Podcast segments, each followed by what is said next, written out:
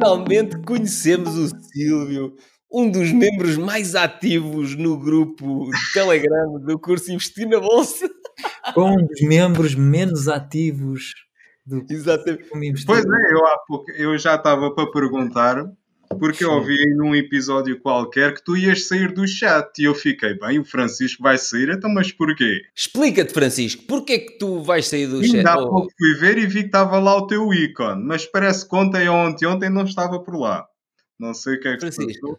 Ah, porque é que porque pronto, não, não vejo muito, desculpa lá, Pedro, mas eu não vejo. E, Eu e- sei, não tens que pedir desculpa. Não, repara numa coisa. Não, mas- O- Inicialmente só existia aquele chat, Sim. não é? Onde estão todos os membros do, do curso.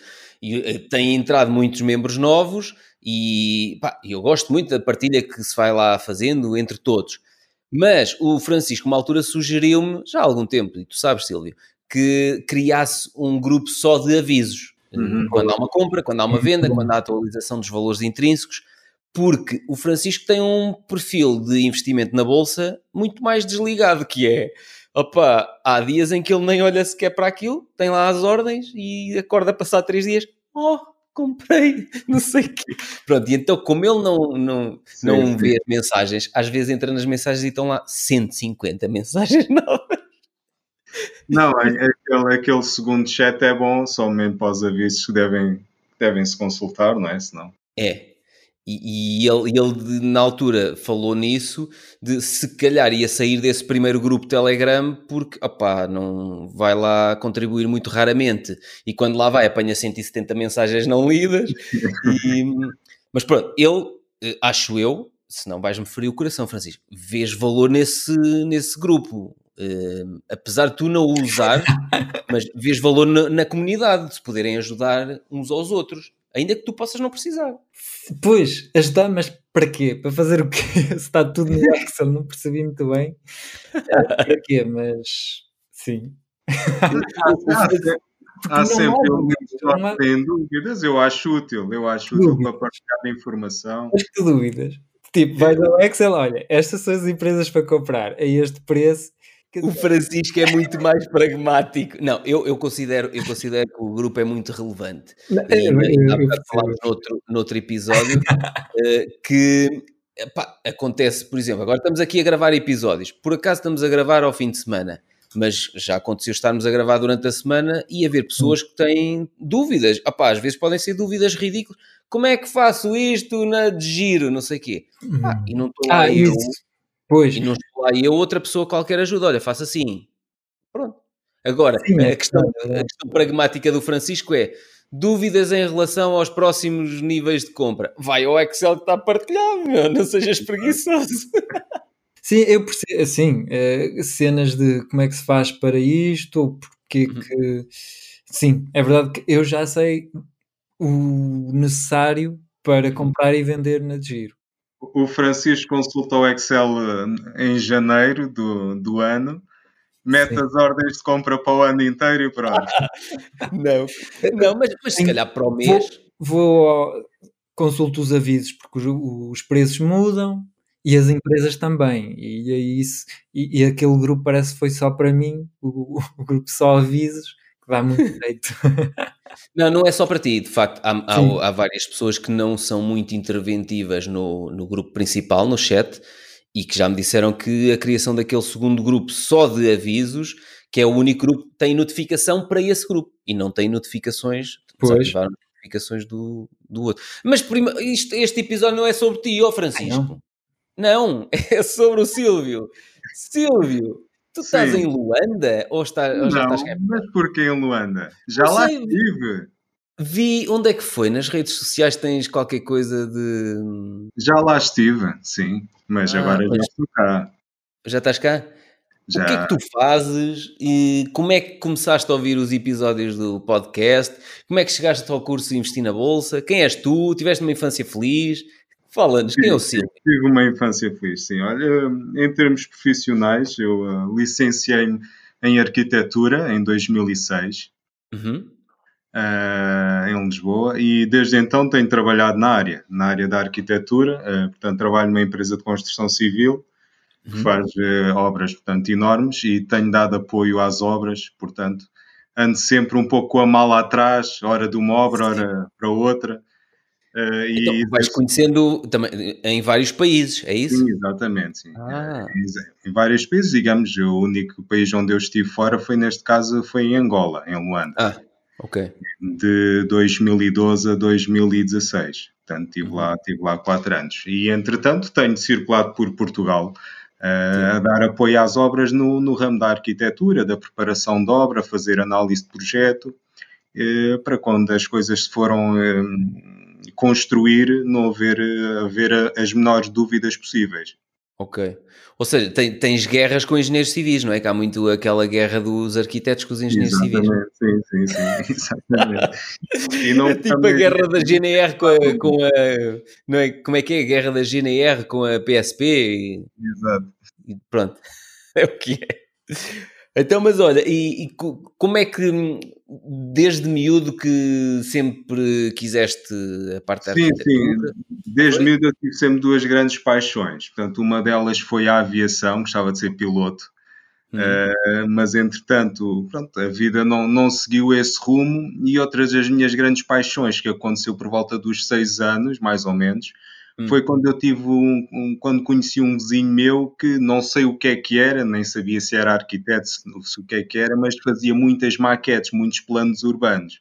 Ah. E, então eu desde pequeno fiquei fascinado com aquelas casinhas de papel, com, aquela, com aquelas Sim. cidades que ele construía, e se calhar foi a partir daí que, que a arquitetura e a, o, o, projeto de casas uh, nasceu em mim. Sim, ou seja, era quase, um, era quase uma cidade em miniatura que as crianças ficam loucas com aquilo e tu encantaste.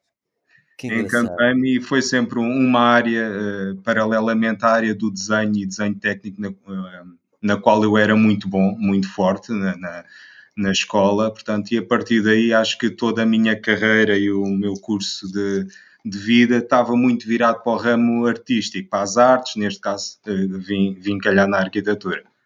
Que engraçado. Então, mas olha, ainda estás a tempo de tirar a carta de avionete. Eu quero tirar. Sim, carta sim, sou, ainda ponderei seriamente há algum tempo uh, e fazer isso em paralelo. Mas depois, como também ando sempre de um lado para o outro, às vezes a, a falta de uma vida estável, digamos que no mesmo sítio, no mesmo local de trabalho, na, portanto, uhum. a regressar a casa diariamente, às vezes impossibilita certas decisões que temos de tomar. Se vamos e, esse, e é um dos fatores que às vezes tem possibilitado até mesmo uma outra série de coisas.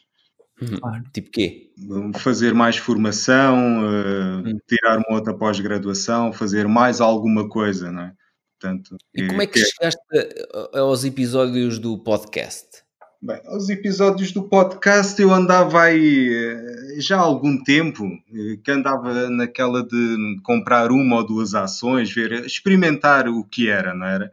experimentar. Fiz uma série de pesquisas na Mas net. falar em, em ações? Foi tipo alguém que te disse? Não, olha, por acaso falar em ações deve ter ouvido há cerca de uns, digamos que quando entrei para a empresa onde estou, há uns 15 anos atrás, mais ou menos, que havia lá um colega meu que investia em ações eu fiquei um pouco curioso com aquilo.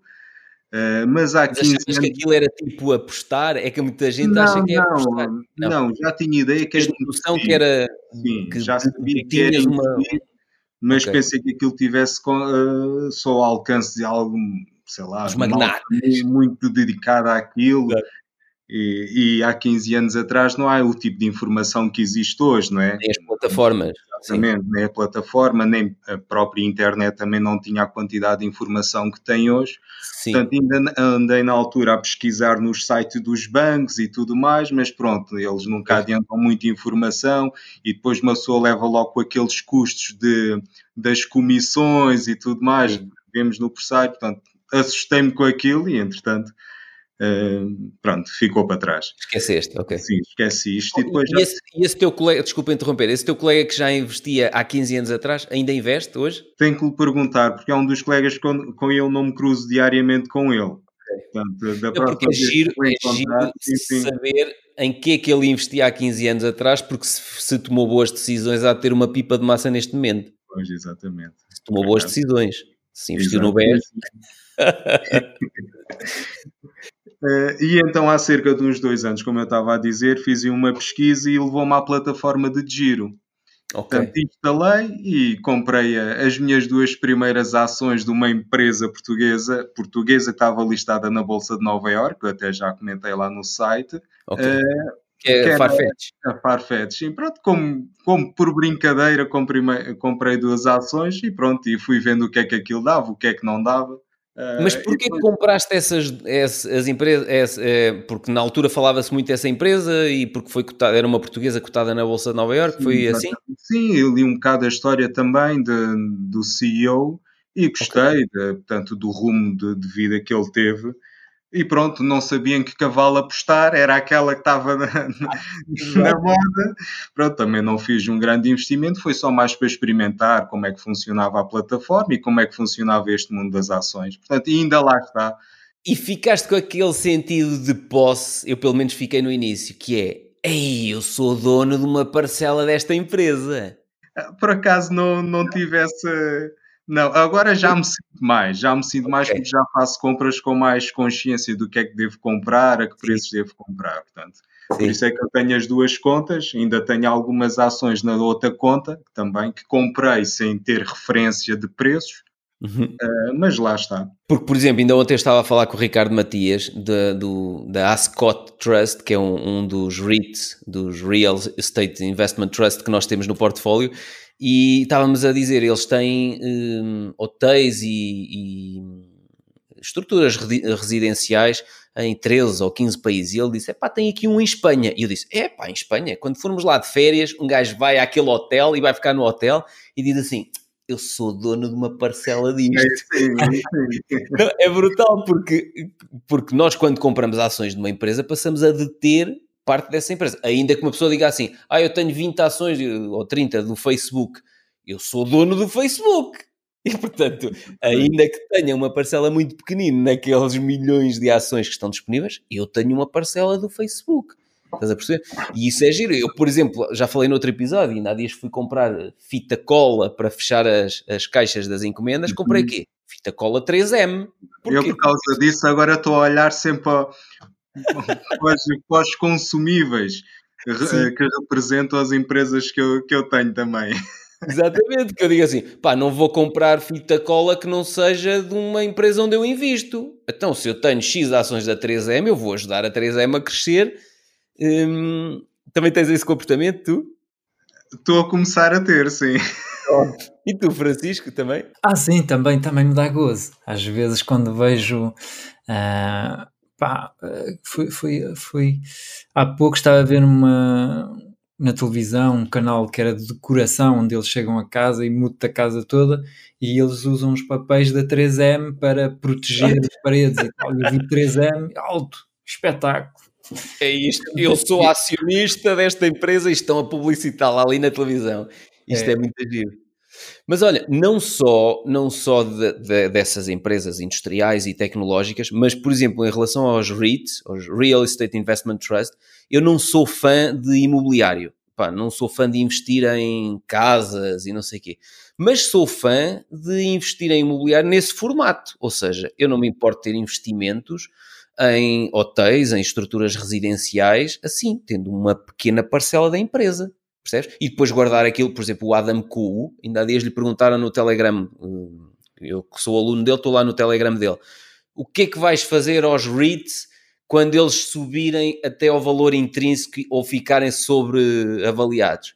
E ele disse, pá, aquilo eu assumo como o meu investimento imobiliário, são os meus hotéis, as minhas casas, não sei o quê, e portanto eu vou estar a receber dividendos a vida toda, quando puder, quando aquilo retrair, reforço o resto, aquilo é para dividendos. E deixa é como se tivesse uma casa e estás a receber renda de casa.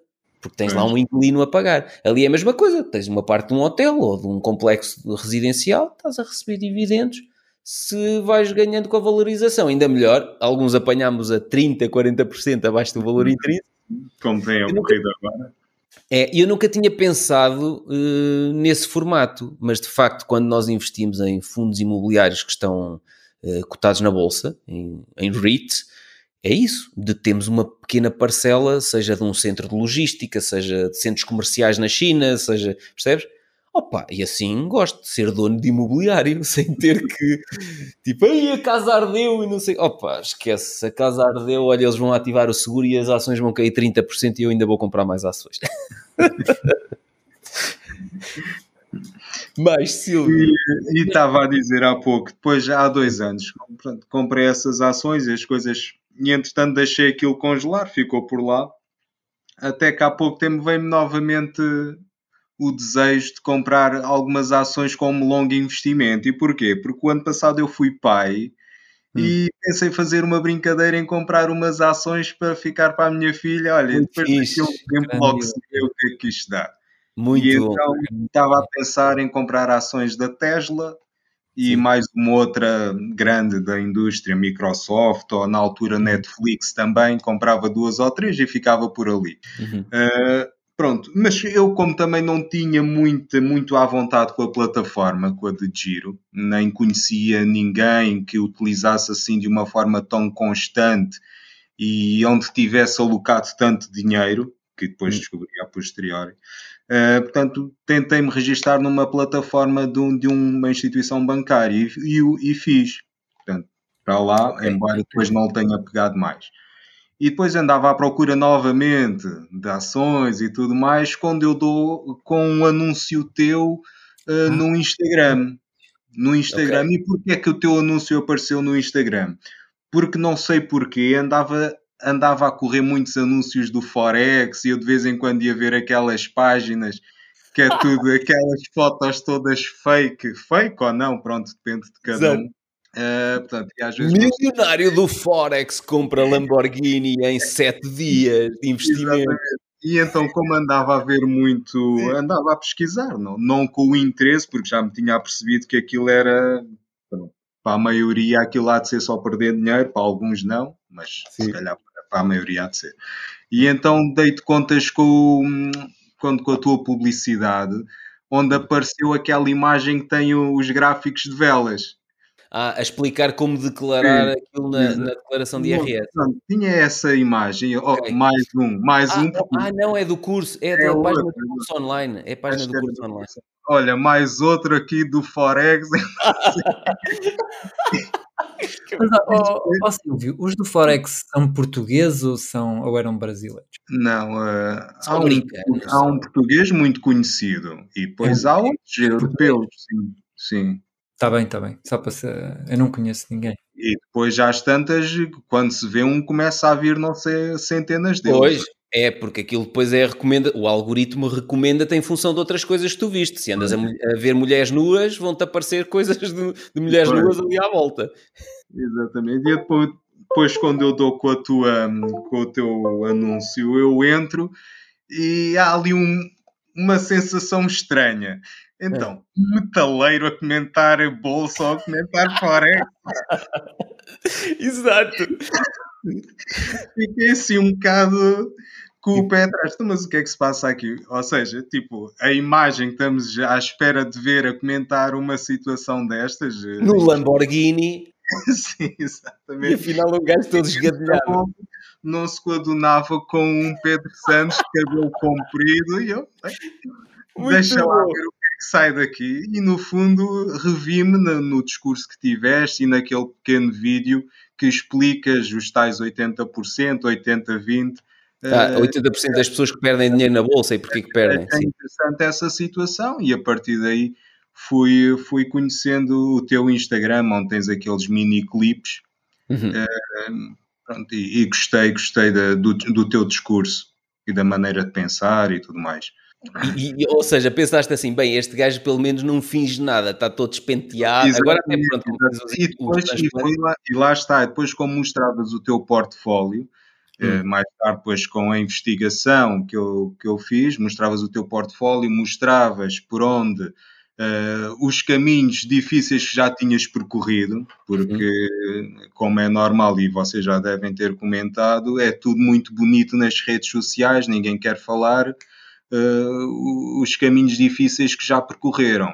É. E isso, da tua parte, deu uma grande segurança, uh, a meu ver, porque uma pessoa consegue ultrapassar essas pedras no caminho por já ter alguém que as tenha por ter percorrido esse caminho mesmo, não é?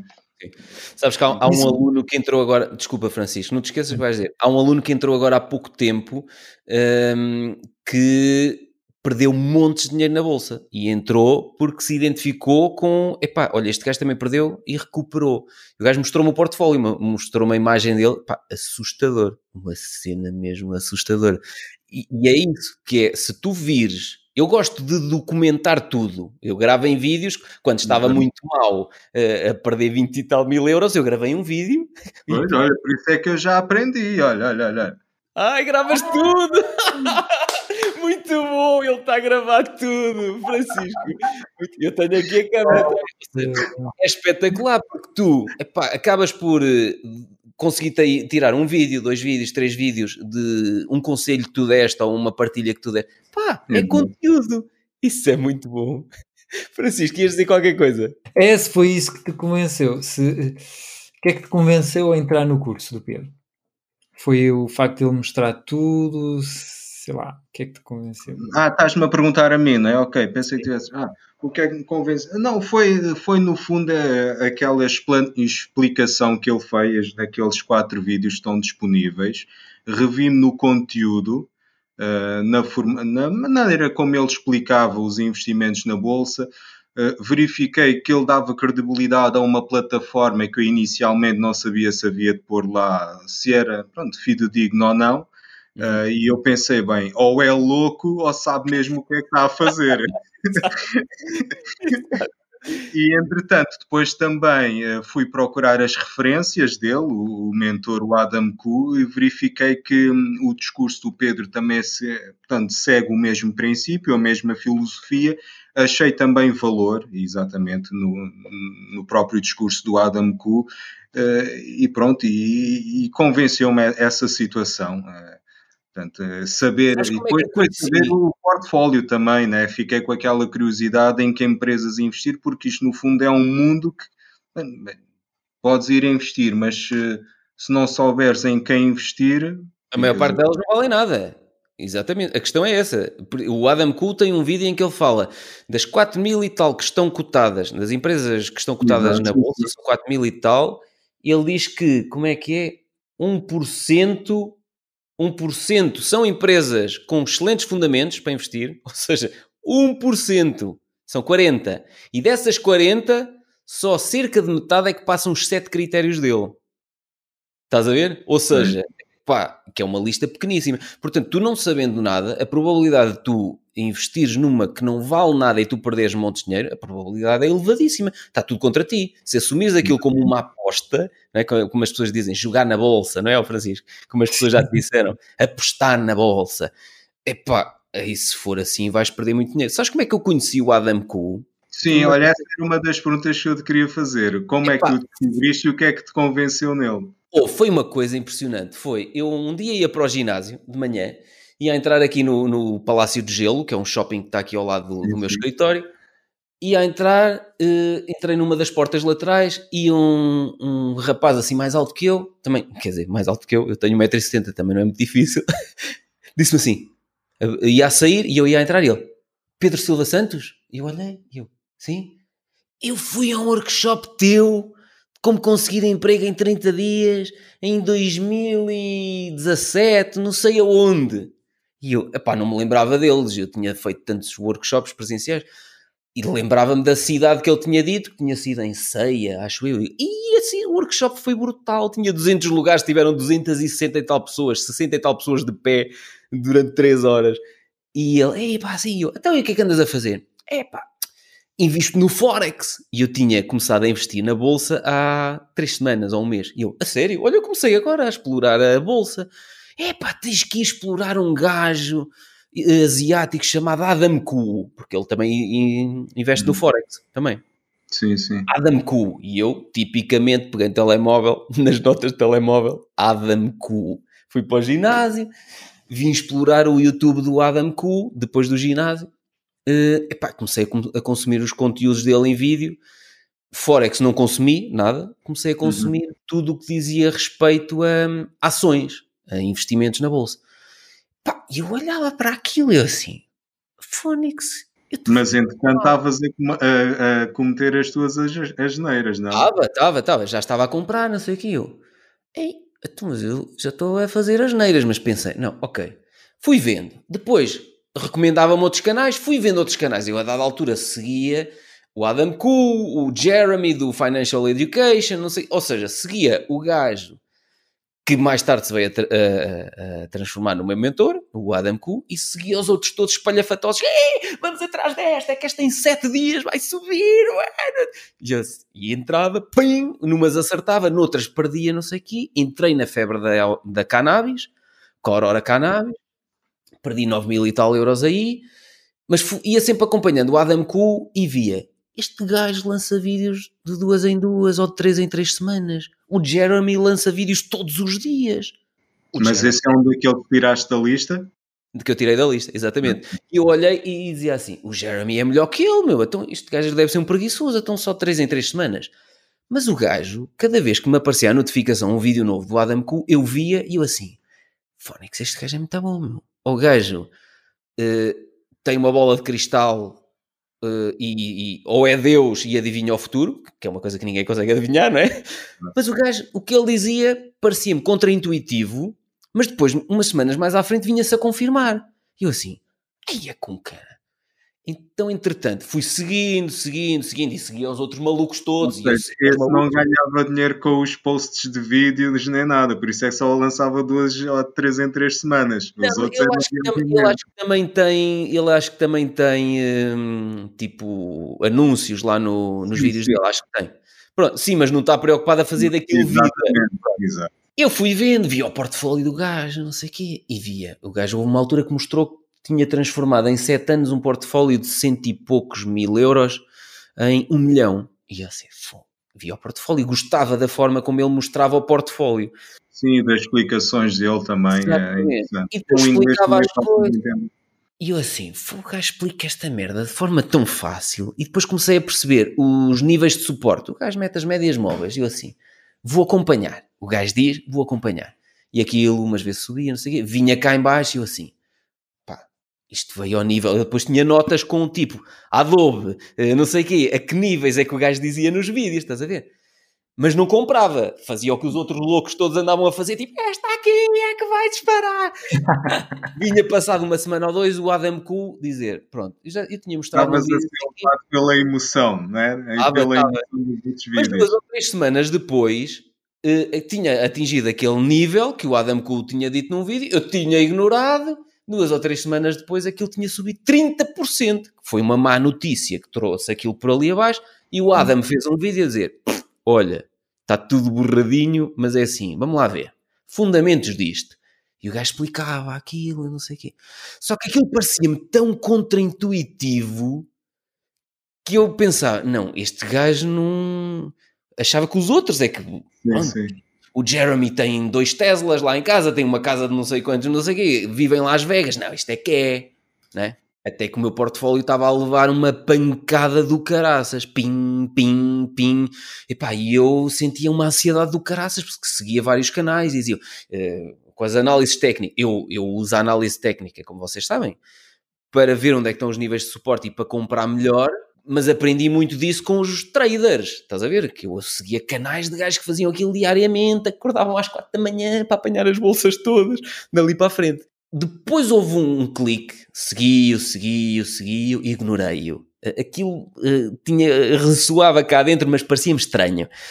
Seguia, seguia, seguia. Epá, entretanto vem o Covid. Março, Abril, os mercados Bem, aquilo era a, a Boeing, eu lembro-me, a Boeing caía 30, 30 dólares, assim, tipo, em 10 minutos. E eu estava, tipo, tinha investimentos na Boeing, Epá, sabia que era uma empresa com excelentes fundamentos, vou comprar mais. Só que eu não tinha referências, não tinha níveis de suporte. Sim, sim. Baixava 10 dólares, uhum. comprava mais. Passar 10 minutos tinha baixado 30 dólares e eu ai, comprava mais. Tipo, é boa, mas houve. Pá, não sabia o que estava a fazer. Veio o Adam Kuhn num vídeo dizer, ah, não sei o quê, em abril, que foi no início. Um, isto, eu, eu lembro-me que a bolsa, houve períodos em março que tiveram que suspender a atividade das bolsas 15, 20 minutos. Não sei se vocês se lembram disso. Não, não, não nessa altura não, não estava a Suspenderam, ou seja, pum, tipo, os preços pararam. E tu, então, nem compravas, nem vendia, suspenderam transações, porque aquilo era tanto pânico do pessoal a vender e aquilo a ativar os stop losses que estavam por ali abaixo, que estavam na, no, nos, nos, níveis que tinham servido anteriormente de suporte, normalmente os, os stop losses estão um bocado abaixo. Tufa, tufa, tufa, e aquilo ativando tudo, vendas, vendas, vendas, os preços vieram por ali abaixo, suspenderam durante vários dias. Eu lembro-me, tipo, então, que é que aconteceu? E depois a indicação, suspensão da atividade na bolsa. Nunca tinha visto uma coisa assim deste género. E vem o Adam Cool, para aí, acho que foi no início de Abril, com um vídeo da Coca-Cola, não sei se vocês viram esse vídeo. Não, Sim. não vi. não vi. Um som horrível, o gajo devia estar no telhado do edifício onde ele tem o escritório. Um som horrível, um gajo a filmar com o telemóvel. E não sei o quê, o mercado é isto, está tá tudo a decrescer, não sei o quê. E agora, o que estão a fazer? Depois a Fed americana a injetar dinheiro. Tá, tá, tá para as famílias, não é? Tipo, estás em casa, estás em, em, confinamento, não podes sair, toma lá, 6 mil dólares, toma, toma. E as empresas, claro. por ali abaixo, tipo, o que o gajo dizia era, as, as pessoas têm dinheiro, mas não podem sair, e portanto, se não podem sair, onde é que eu gasto o dinheiro? Amazon, uma, uma compras online. E depois, quando eu sair, ai, isto vai enlouquecer. Até o gajo começa a meter os mentos dentro da Coca-Cola, fecha aquilo, abana. Quando isto recuperar, o que é que vai acontecer? Abre aquilo e... Uma cena, um vídeo super estúpido. Depois, oh, oh Francisco, depois podemos. Mas a, a mensagem foi bem passada. A mensagem foi super bem passada e eu assim. E todos os outros estavam a dizer o contrário. Os outros canais que eu seguia diziam: pá, nós estamos no pior, vai ser um duplo, vai ser tipo um W. O que aconteceu foi um V, né? veio cá em baixo e recuperou, depois foi corrigindo, mas sempre corrigir a subir e os outros canais todos de traders e não sei quê e tal, e que de acordo com os níveis de Fibonacci e não sei quê, o que vai acontecer é isto vai ser um, um double bottom, que é um duas vezes, né? vai fazer um W e a segunda perna pode ainda ir mais abaixo do que aquela que foi em março. E o Adam Cole dizia ao contrário, isto agora parece-me que vai ser... E eu assim, este gajo é estúpido, meu, só pode. e eu só havia lá comentários do género um vídeo completamente irresponsável. Eu vou-me rir daqui a seis meses quando este gajo não sei quê, este gajo vai levar à falência as pessoas não sei quê. Porque o gajo que estava a dizer é, eu vou meter as fichas todas agora. Porque para mim o fundo atingiu-se. Eu pensei, o gajo é estúpido. Eu acreditava nos outros todos. Tim, tim, tim, aquilo a subir, corrigia, subia, subia, subia. Pá, eu cheguei ali a maio e eu assim, Phonics os outros todos continuavam a dizer: não é possível. Houve. Se isto não tiver um duplo fundo, pá, não é possível, não é possível. Estamos na pior cena, não sei quê. E o gajo só dizia: o mercado acionista não é economia e não a representa a curto prazo. E eu via um gajo tão calmo e os outros: não, isto vai a queda e não sei o quê. E eu. Pá, houve, eu andei um ano e meio para aí para o gajo me convencer que ele era o único gajo que sabia o que estava a fazer. Estás a ver?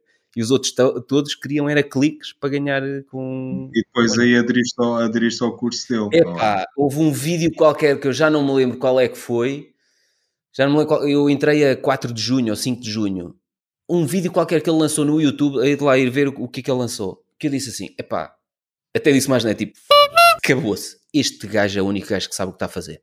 Comprei o curso dele.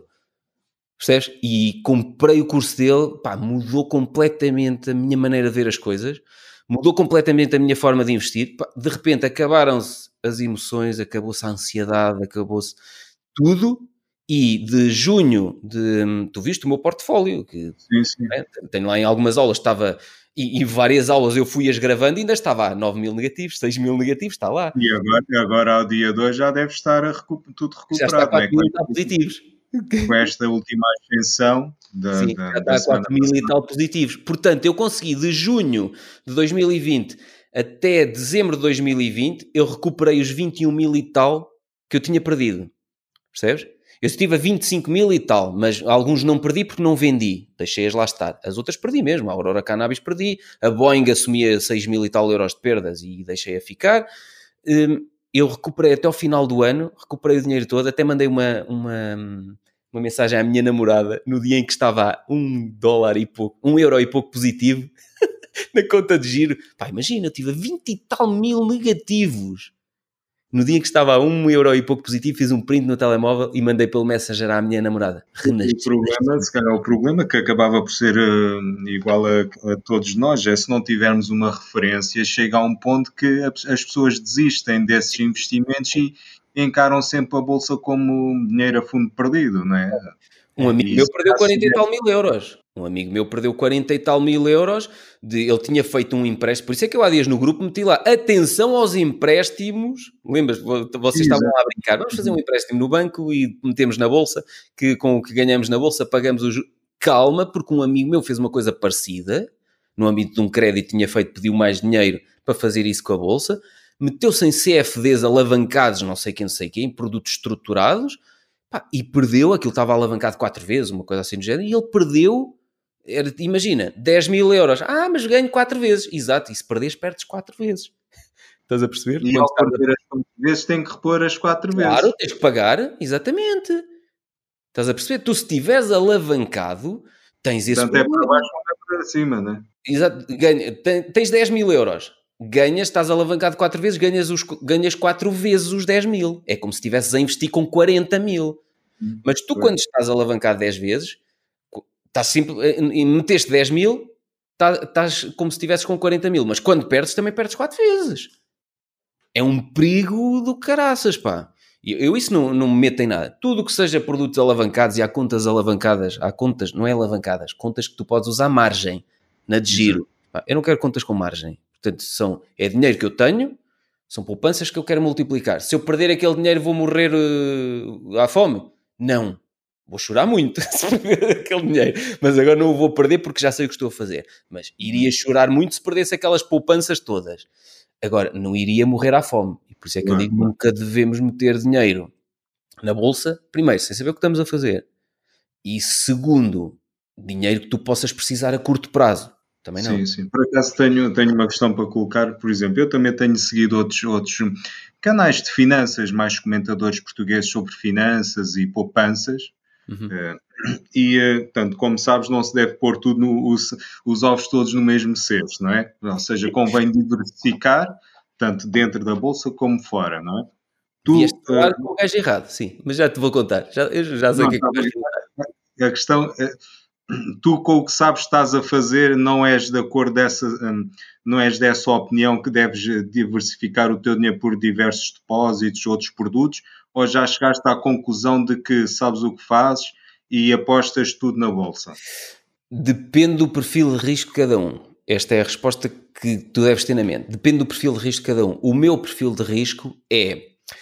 Hum, eu fui estúpido ao fazer coisas na vida que não sabia o que é que estava a fazer e, portanto, pus em risco todas as minhas poupanças. Pus em risco a casa do meu pai, dos meus pais, quando uh, meti como garantia de um crédito que eu fiz para uma empresa de franchising que foi um falhanço. Pronto, isso foi tudo estúpido.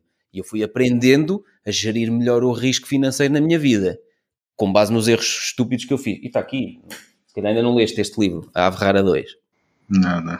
Explica aqui tudo, tudo. E como é que eu consigo criar uma dívida de 200 e tal mil euros e os meus pais iam perdendo da casa. Pronto. Portanto, eu tenho um historial parvo do gajo que se atira de cabeça eh, mesmo quando não sabe o que está a fazer. E, e não vê se, se a água é profunda ou se tem logo ali as pedras à superfície. Pronto. Por isso é que eu digo, depende do perfil de risco de cada um. Não deves ser estúpido ao ponto que eu fui no passado, que agora sou muito menos estúpido, de assumir um risco financeiro de podes penhorar a tua vida e a dos teus pais e de quem está à tua volta. Pá, isso é uma cena completamente estúpida e que eu fui aprendendo à custa de bater com a cabeça que não é isso que deves fazer.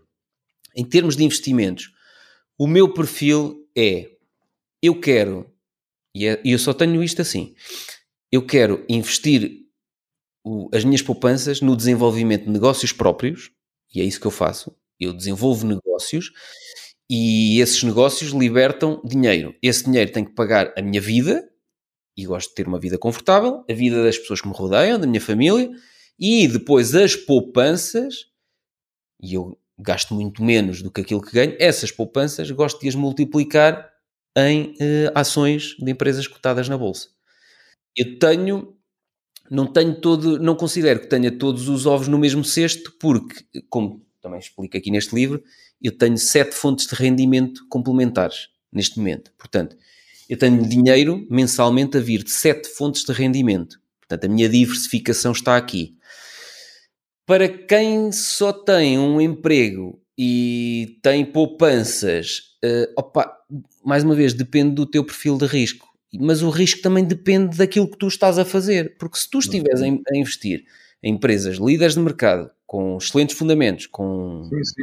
Não, não, não sejam empresas especulativas, não é? Exatamente. E se, forem empresas líderes de mercado, se calhar o risco é menor do que não saber o que é que se está a fazer. E como é que nós estamos a diversificar o risco lá no grupo? Aquilo que estamos a fazer é são estas empresas têm que, ter, têm que ser líderes de mercado, excelentes fundamentos, 4 a 5 anos de faturação e lucro crescente, estão a libertar fluxo de caixa. O que é o fluxo de caixa? É, tem dinheiro na conta, pronto, não é? estão a libertar dinheiro. Um, e depois, sabemos o valor intrínseco, compramos por níveis, não compramos tudo de uma vez, e o comprar por níveis em excelentes empresas tem esta vantagem. Pá, nunca estás enganado. Compras num nível, deste ao seguinte, compras mais um bocadinho. Compras por, por lotes, não é? Não. E depois, comprando por lotes, um, só vais reforçando quando está abaixo do valor intrínseco e depois pegas naquilo tudo e dizes assim: Eu tenho 20 empresas, como eu neste momento. Por acaso agora acho que tenho só 19. Uh, eh, mas imagina, tenho 20 empresas. Eu quero que 100% a dividir por 20 dá uh, ehm, 5% em cada empresa, certo? Portanto, Sim. eu quero tentar não ter mais do que 5% investido em cada uma das empresas e aqui eu minimizo o risco. Porque mesmo já sabendo que são empresas excelentes, não sei quem, não sei quê, opa, eu acho que a Amazon eu, eu não, vai fal... não vai falir amanhã, mas o que eu acho vale nada. Não é? Eu também não acredito que daqui a 20 anos a minha filha não esteja a ver Coca-Cola, não é? Exato, mas é assim, mas o que tu acreditas ou o que tu achas não vale nada. Portanto, por segurança, Exatamente. mais vale diversificar e dizer assim, não ter uma posição demasiado grande em Tesla ou em Coca-Cola ou em. Estás a perceber? se eu tenho 20 Não estou a falar no sentido de, de por exemplo, uma Coca-Cola falir. Será que daqui a 20 anos a Coca-Cola ainda existe? Pá, eu, eu quero acreditar que. Antecipas. Nós já, já há empresas que, que entraram no portfólio e que depois saíram. Exato. Nós não... Eu, por acaso, fiquei, fiquei um, curioso em saber que tipo de empresas lá tinhas e depois como na altura se falava muito da Tesla, fiquei admirado. Olha, a Tesla não consta aqui, mas depois, a posteriori, percebi porquê, não é? É assim, e eu até posso deixar aqui isto registado para os amantes da Tesla. Eu sou um grande fã da Tesla enquanto empresa e enquanto o que eles, o, eu, eu, percebo o que eles estão a fazer. Ou seja, a maior parte das pessoas uh, olha para a Tesla como uma empresa automóvel e a, a Tesla não é uma empresa automóvel. A Tesla é uma empresa de robôs que, por acaso, alguns deles são automóveis. Isto é que é uma coisa muito importante. E eu não invisto na Tesla. Já investi no passado, perdi dinheiro, recuperei o dinheiro, ganhei 2.300 e tal euros na Tesla. Tudo bem, não invisto na Tesla neste momento. Apesar da Tesla neste momento, quer dizer, quando sair este episódio, se calhar já tem mais um trimestre de contas. A Tesla já há 5 trimestres que dá positivo. Mas o Adam Kuhl só pega nelas ele que fala muito nas virgens e nas mulheres maduras, ele diz: epá, há quem goste delas virgens e há quem goste delas experientes, já com provas dadas no mercado e que saibam o que estão a fazer, não tenho que ir lá eu ensinar a fazer tudo, né? E é assim, a Tesla, eh, eu só volto a pegar-lhe quando ela tiver 3, 4, 5 anos de faturação e lucro crescente. E acredito que ela vai ter.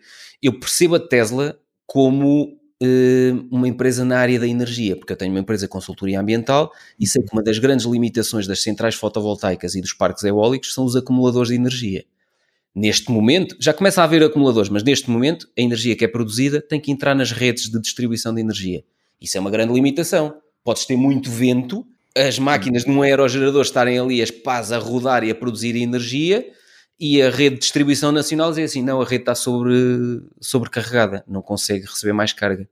E tu tens um investimento de milhões de euros num parque eólico que está um vento do caraças e tu não podes injetar energia na rede e também não tens, não tens forma de acumular. Isto é uma perda gigante. E a Tesla desenvolveu acumuladores, inicialmente para casas, para os telhados fotovoltaicos, que é outra cena brutal, mas está agora com os primeiros acumuladores para centrais fotovoltaicas grandes. Eu percebo isto porque eu estou no mercado das energias renováveis com a minha empresa consultoria ambiental, mas eu não toco na Tesla neste momento, percebes? Portanto, é uma empresa que já não é totalmente uma empresa especulativa, já não considero que seja uma empresa especulativa, como é, por exemplo, a NIO, ainda é a Tesla, que chamam a Tesla uhum. chinesa, ainda é uma empresa especulativa, porque não tem cinco ou seis trimestres de, de, de faturação e lucros crescentes como a Tesla. A, a questão aqui é: eu já assumi, o meu mentor só gosta de mulheres maduras. E eu, por acaso, também, desde miúdo, sempre gostei delas mais velhas. Pá. Portanto, porque é que eu estou agora a querer ir às virgens? E até porque as virgens, no passado, as especulativas, foram essas que me levaram a maior parte do dinheiro. Que me levaram a entrar nas bolhas loucas. Percebes? Portanto, eu estou muito atento à Tesla. Eu não invisto na Tesla, mas é possível que daqui a dois, três anos a Tesla entre para a lista de empresas em observação e porque se continuar assim e se continuar a ser líder um, de determinados mercados, esquece os carros. As pessoas dizem, ah, e a Volkswagen, a Mercedes, esquece os carros. Não é por aí. Percebes? Ah, mas eles estão a vender muito bem. Estão a vender muito bem os carros. Porque eu estou a acompanhar as contas da Tesla. Eles, eles tinham 500 mil veículos uh, que queriam vender uh, em 2020 e venderam 499 mil 400 e qualquer coisa, ou seja, eles por 500 e poucos veículos não atingiram meio, meio milhão de carros vendidos. Eu estou a acompanhar a Tesla, mas ainda não está na lista. Percebes? O Adam Cole, por exemplo, faz trading com a Tesla, faz trading com a Square, por exemplo, mas não toca nelas como investimento a longo prazo. Não as quer no seu harém, não é como nós costumamos gozar. Portanto, Uh, eu vejo aqui excelentes indicadores de que aquilo que a Tesla está a fazer pode de facto ser uma empresa que no futuro vai ser líder no mercado em muitas áreas e considero que poderá ser uma, uma empresa líder no mercado no setor energético, que é uma coisa que pouca gente está a olhar para a Tesla e percebe isso. Um, mas para já ainda é uma, eu uma quietinha. Eu gosto delas assim mais quarentonas, cinquentonas. Portanto, ok. Ah, mas, oh Francisco, repara, o Silvio preparou perguntas. Sim, eu, oh, Silvio, mas tu estavas a dizer que estavas a investir noutras coisas além da, da Bolsa, era? Não, hum, ou seja, diversificação de investimentos, por exemplo, PPRs, outros depósitos, ou, não, eu vou-te dar a minha opinião. Há aquelas ah. plataformas, a Bondora e a. Sim, sim, eu também tinha algumas que até comentei lá no, no grupo, na Reis. Na Reis, exatamente. Eu, eu, eu, eu, eu, e na Mentos, exatamente. Epá, eu vou-te dizer sinceramente, epá, eu tenho negócios e Porquê que eu vou querer meter poupança? E se calhar as pessoas podem me enxovalhar e dizer, tu não sabes o que estás a dizer. Não, mas o meu, o meu princípio é, porquê que eu vou querer emprestar dinheiro meu, das minhas poupanças, mesmo Sim, faz 6 ou 7%, a, uma, a um pequeno cabeleireiro em Vila Franca de Xira, que não consegue um empréstimo no banco e vai pedir esse empréstimo na Reis e não sei quê. Ah, porque é seguro, não sei Ah, porque os pagamentos têm pago sempre direitinho, não sei o quê. Mas porquê que eu vou querer investir num cabeleireiro em Vila Franca de Xira? Eu já estou com alguns empréstimos em atraso. Ah, pronto, ok, estás a ver? Portanto, parte deles já retirei, coloquei na bolsa, mas agora estou a aguardar que, portanto, que essas ditas pequenas empresas me paguem o, o restante e depois... Mas porquê que eu quero ser sócio ou ter uma participação num empréstimo num cabeleireiro em Vila Franca de Xira se eu posso comprar uma ação de uma empresa líder de mercado a nível mundial? é só isto. eu, eu sei que se calhar as vão reagir mal, vão reagir mal, porque eu vi há tempos um vídeo, uma pessoa que, porque eu aqui, vejam, não percebo porque é que estão a sair destas plataformas, eu consegui 6%. E eu digo assim, opa, 6% é melhor do que teres o dinheiro num depósito no banco. É, mas 6%, 6% é, é, é o dividendo da Ascot Trust. E muita gente na altura, os grandes defensores dessas plataformas, de, em março, abril de 2020, não percebiam porque é que se estava a tirar dinheiro dessas plataformas, que eram tão seguras, 6%. Porquê? Então, em março, abril de 2020, quem sabia o que andava a fazer na bolsa olhou para as grandes oportunidades, empresas com excelentes fundamentos, 4, 5 anos de faturação e lucros crescentes. Essas empresas estavam 40% abaixo do valor intrínseco algumas delas 50% abaixo do valor intrínseco. E, portanto, obviamente que por muito interessantes que esses 6% pudessem ser, as pessoas estavam a tirar daí e a investir, a comprar ações de excelentes empresas que estavam cotadas na bolsa e cujos preços estavam tão retraídos, tão abaixo do valor intrínseco. Epá, aí é que estavam as grandes oportunidades. Eu não percebo porque é que estão a fugir nesta altura, é o pânico. Não! Estão em oportunidades melhores do outro lado e que mais tarde se vieram a confirmar. Que, que foram empresas que muitas delas duplicaram em poucos meses porque os preços estavam tão retraídos no pânico do primeiro confinamento por causa do Covid, em março, abril de 2020, estava tudo tão retraído que quem sabia o que estava a fazer nessa altura. Pois, é.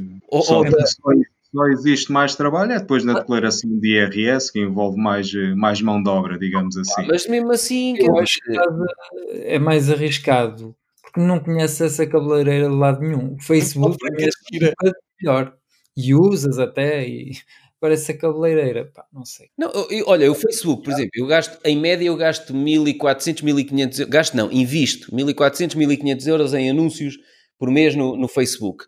Pá, e eu fico satisfeito. Eu sou acionista de Facebook, não é? Eu tenho ações no Facebook. Eu fico satisfeito porque eu invisto em publicidade no Facebook e Instagram. Uh, à custa disso, vendo mais livros, mais currículos online, mais cursos online, não sei o quê. Ou seja, eu estou a ter retorno imediato do meu investimento logo. Portanto, está mais do que pago no mês. E para além disso, ainda estou a dar dinheiro a uma empresa da qual eu sou acionista.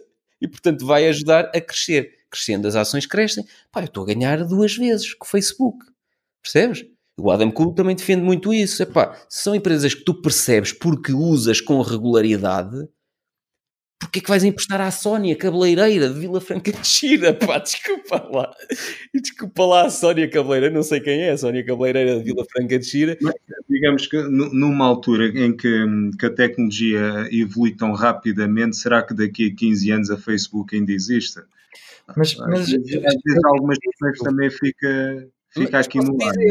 Fica no... Não, não, vou-te já responder. Vou-te já responder. Diz Por outras empresas, se calhar eu acredito daqui a 15 anos existe. Agora a Facebook pode, pode haver outro por trás e ultrapassar. Exato. E é por esse motivo que o, o, o Excel do Pedro está sempre a evoluir. Exatamente. Ou seja, no dia em que a empresa. Vais ter que guardar para sempre. Exatamente. No dia em que a empresa Facebook Inc que tem aquelas marcas todas, aquelas empresas todas, tiver maus fundamentos, quando os fundamentos começarem a deteriorar, tu vais receber um aviso em que eu me vou pôr a andar. E entretanto, claro. se calhar vou subir o não sei que, não sei o quê, e digo assim, alto. Antes que a maioria se ponha a andar, a gente já saiu. Exato. Claro que sim.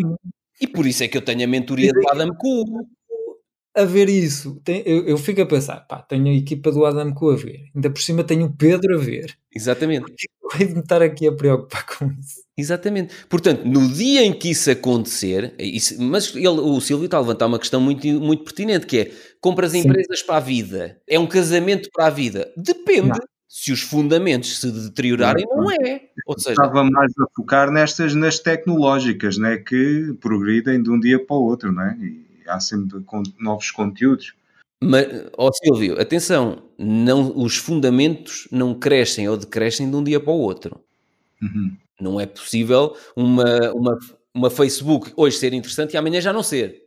Porque nós, eh, eh, de qualquer forma, nós compramos quando está, eh, está abaixo do valor intrínseco. Mesmo que 20, 30%. todas as empresas do meu portfólio vá, vá, um, vão à falência amanhã, cobra na mesma os custos, porque a compra é mais barato. Eles vão vender o, os computadores, o, o, os prédios e, e, tudo, e o dinheiro que já tem no banco vão, vão, vão pagar as dívidas todas, ainda vai sobrar para me pagarem a mim. Eu aí, aí já não vejo tanto assim. Eu aí sou mais do, do género. Foi o tipo que eu, o que eu uh, disse ao meu professor de, de, defesa pessoal, que eu agora tenho, anda em aulas de, de defesa pessoal com um professor, de, um mestre de okay. okay. Eu disse-lhe assim: epá, quando houver pancada, eu sou o primeiro a fugir. Aqui é a mesma coisa. Ou seja, quando houver. E ele disse: não, não, não, mas tu podes ser o primeiro a fugir, ok, mas eu vou-te ensinar a defender-te também. E, e a pontapear e a socar, se for preciso, para deixares o gajo no chão e fugires e teres um avanço maior. Aqui é a mesma coisa, ou seja, uh, eu já nem ia tanto por aí ao Francisco, tipo, ah, mas os gajos têm hotéis e vendem os hotéis, não sei o quê, ah, os gajos têm barcos se vendem os barcos. Uh, mais ou menos. Eu prefiro ser assim. Um, eu compro 20%, 30% abaixo do valor intrínseco. Portanto, tenho uma margem de segurança Isso, muito grande. é?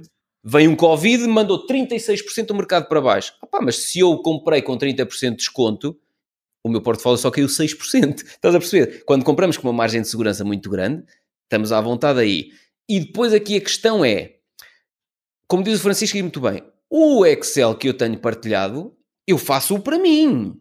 E depois partilho para quem está no curso Investir na Bolsa. Mas eu sou o primeiro gajo, se, os, se o Facebook ou outra empresa qualquer, os fundamentos se deterioram, eu tenho um- a equipa do meu mentor a trabalhar nisto para ver, atenção, que alterou-se a legislação e não sei o que, vai acontecer isto. Ou seja, este delisting que está falado, este delisting vai acontecer no período de 3 anos. Empresas chinesas. O perigo de delisting já existe, já está na legislação americana, já, está- já há listas que dizem algumas das empresas chinesas que vão ser delistadas, mas o delisting vai acontecer no pró- num período a 3 anos. Ou seja, tu ainda podes sair. Não quer dizer que guardes para o último dia, porque depois podes-te entalar. Sim. Mas há aqui determinadas coisas que vão eh, aparecendo e que diz assim, os fundamentos que garantiam, ou os fundamentos que me levaram a investir nesta empresa, deterioraram-se, está na altura de eu sair. Estás a perceber? Portanto, Foi é- como fizeste ainda há pouco tempo com partilhaste lá com a Illumina ou Ilumina, exatamente. Exatamente. Epá, tive uma pena brutal de, de largar a Illumina, até porque a parte genómica, eu sou muito apaixonado por essa área e, e- e toda a parte sou, porque para já tive uma namorada que, que tem doutoramento em genética Eh, e depois, pronto, se calhar foi por causa disso que levei pim, pim, pim, pim, tanta genética em cima. Mas a questão é, eh, a parte genómica, há coisas, eu tenho ouvido podcasts sobre o tema, há coisas de alterações que são feitas na cadeia DNA, como tu vais alterar uma foto no Photoshop, consegues ir corrigir coisas na cadeia de DNA, epá, e já se conseguem fazer coisas incríveis, por exemplo, um, testes em ratos cegos que recuperaram a visão. Com editar a cadeia DNA, que é a cena que faz a Illumina, faz as máquinas para fazer a edição das, das cadeias DNA. A questão da Illumina é que, pelos vistos, há outras empresas no mercado que estão a começar a fazer coisas, estão a evoluir, estão a investir mais em investigação e desenvolvimento, e a Illumina parece estar a ficar um bocado para trás. E portanto ficámos ali um bocado a medo, e o Adam Kuhl, que foi muito fã para entrar, e eu entrei também, em dois ou três meses voltou atrás e disse: Alto que se calhar, pronto, então vamos sair. E ela tem subido, subido, subido. e não perdeste, não perdeste dinheiro com isso. Não, não, ganhei Mas- dinheiro. Ganhámos, ganhámos dinheiro. Tu também vendeste, ó, Francisco. Sim, comprei, comprei vendi, e, vendi e ganhei. É, E ganhámos só- dinheiro, exatamente. Mas E ela dinheiro- tem subido muito mais desde essa altura. Mas a questão é, epá, e está tá sobrevalorizada. Mas ela pode estar sobrevalorizada durante mais não sei quantos anos. A questão é, enquanto os fundamentos não me disserem assim, não, não, não, esta é mesmo a líder de mercado, não volta a entrar. Ah, mas se calhar só voltas a entrar quando ela tiver a 1200 dólares. Está bem, mas aí pelo menos estou a entrar e sei que estou a entrar numa empresa com excelentes fundamentos. Tipo, ah, não entraste na Amazon quando estava a 60 dólares. Está bem, entrei a 3100, mas estou a entrar numa altura em que ela- sei que ela tem excelentes fundamentos. Hum. Estás a perceber? É, com esta estratégia mesmo estamos a investir eh, com o mínimo de risco possível. Claro que não vamos ter, se calhar, lucros como, como muitas pessoas estão a arriscar muito mais, a comprar empresas que podem ser a futura Amazon, ou futura Apple. Olha, eu vou dar o exemplo da NIO. Eu tive 392 ações da, da NIO com custo médio de 4 ponto qualquer coisa. A NIO está 50 e tal, quase 60. E eu vendias. E, e vendias a perder 400 euros. Portanto, ou seja, imagina, a NIO já multiplicou para aí por 15 vezes. Não é 15%, 15 vezes o custo médio que eu tinha. E eu tinha 392 ações. Porra. Ah, só que a NIO não me deixava dormir. Claro, Porque eu Tu comprei a podes- NIO a 9, ela É. veio tal, 7, reforcei 5, 4 e tal, e eu disse que se. Foi mesmo assim, pá. Saltei e é assim, e um ano e tal depois, ela está 15 ou 20 vezes acima. Pronto, ainda bem, para quem se bem para quem teve.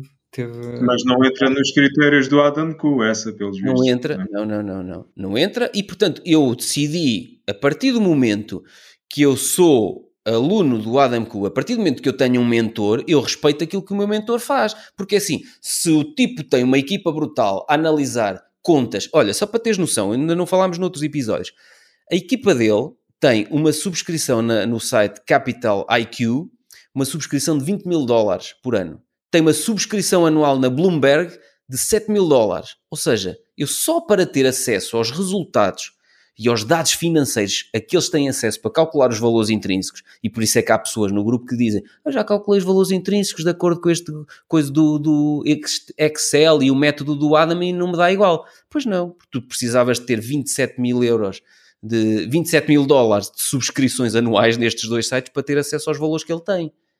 Percebes? E a questão é, se há uma equipa de topo de um gajo que investe na bolsa há 29 anos, tem 27 mil dólares de subscrição nestas plataformas que de outra maneira eu não tenho acesso. Ele depois apresenta-me os dados e eu depois digo assim: hum, se calhar eu acho que o que eu acho não interessa. Para isso é que eu tenho um mentor com uma equipa brutal em cima. Eu depois tenho que aprender é com ele. Agora não vale a pena eu dizer assim: ah, não, o Adam, eu acho que ele não sabe. Não, a partir do momento que eu assumi que ele é meu mentor, tenho a equipa dele a trabalhar para mim. E respeito. Eu lembro o que, tu, o que o Ricardo Matias tinha dito, que era tu não estás a pagar um, um gajo um curso de 2 mil euros para depois ir, ir tu atrás e inventar. Exato. E eu fiquei, epá, faz todo sentido, realmente não, é uma, é uma grande referência porque às vezes somos contactados por instituições bancárias para portanto, alocar dinheiro em ações como forma de diversificação de investimentos, mas ninguém te diz em que cavalo deves apostar e a que preço é que deves comprar. Claro. E estou sempre perdido no meio de um oceano é preciso ter uma equipa, é preciso subscrever a essa. A essa e se calhar também não é função deles, ou nunca criar um departamento que faça isso de aconselhamento. Não, não, até, até te vou dizer, não, eh, até te vou dizer, tu não podes, eu, tudo aquilo que eu faço, eu partilho o que eu estou a fazer para mim. Eu não estou a dar conselhos de investimento. Nem posso, porque eu não sou sim, sim. consultor financeiro autorizado pela CMVM. Eu não posso dar conselhos de investimento. Até o Adam Kuhn, no início, até mete lá aqueles disclaimers também para... Agora nos é. novos vídeos já tem. Sim, eu nos descritivos dos meus vídeos no YouTube tenho isso. Pá, aquilo que eu estou a fazer, estou a informar o que eu faço, é para fins informativos, de entretenimento, até porque eu depois divirto-me a fazer aqueles vídeos e eu mostro o que eu estou a fazer. Pá, as pessoas depois têm que pegar naquilo, analisar e tomar decisões pela cabecinha delas. Podem dizer assim: não, não concordo nada com o que o Pedro disse em relação ao Facebook. Está a cair, merece cair e isto vai à falência. Pronto. Houve. Não, não reforces só porque eu reforcei. Percebes? Agora, a questão é que eu demorei um ano e meio a perceber aquilo que o Adam Cole fazia e vi, ok, este gajo é o único gajo que está a ter resultados consistentes ao longo do, do tempo. Percebes? Comecei a fazer, em seis meses recuperei 21, e tal, 21 mil e tal euros. Pronto. É. Opa, não tenho razão nenhuma para dizer, ah, eu sei muito mais que tu, tu tens os olhos em bico, não, não percebes nada de... Esquece, o Ricardo Matias tem razão. Tu não pagas 1400 euros a um gajo para depois ter a mania que sabes mais que ele. Não. Tens que absorver o que ele te é. ensina. É. Pois, e, e é isso que o problema é, às vezes é que uma coisa é tu compraste por 1400 o que estás a vender por 200. E se calhar aqueles que compraram por 200 ou questionam mais, duvidam mais. Se calhar. Estás a perceber uh, o que eu quero dizer. É, se calhar. É isso. Mas isso uhum. na cabeça. Opa, mas eu acho que, por exemplo, quem está lá no grupo. Hum Acho que não há lá ninguém no grupo que esteja naquela tipo, não tenho certeza se esta vai ser a melhor estratégia, mas deixa ver. Não, acho que. Sim. não sei, como, às vezes também há lá muitos, muitos hum, que estão presentes, nunca comentam. Não sei se ainda fazem parte, se não fazem. Sim, eu acho que estão mais no registro do Francisco, que é, opá, consomem o conteúdo e só querem saber quando são, quando são atualizados valores intrínsecos quando são atualizados pontos de compra de acordo com as médias móveis que serviram de suporte pá, e não querem comentar uh, nada. Há, há lá, por exemplo, está lá uma, uma aluna que. Quem é? Uh, não me lembro do nome dela. Olha, é, é pena não me lembrar do nome dela, porque ela intervém pouco no grupo. Entrou, entrou no, no curso do Adam Q e eu vi entrar no Telegram do Adam Q e eu assim, oh, E eu pus, bem-vinda, não sei o que ela, Pedro, por aqui. e ela entrou, ela está no meu curso e está num curso do Adam Ku.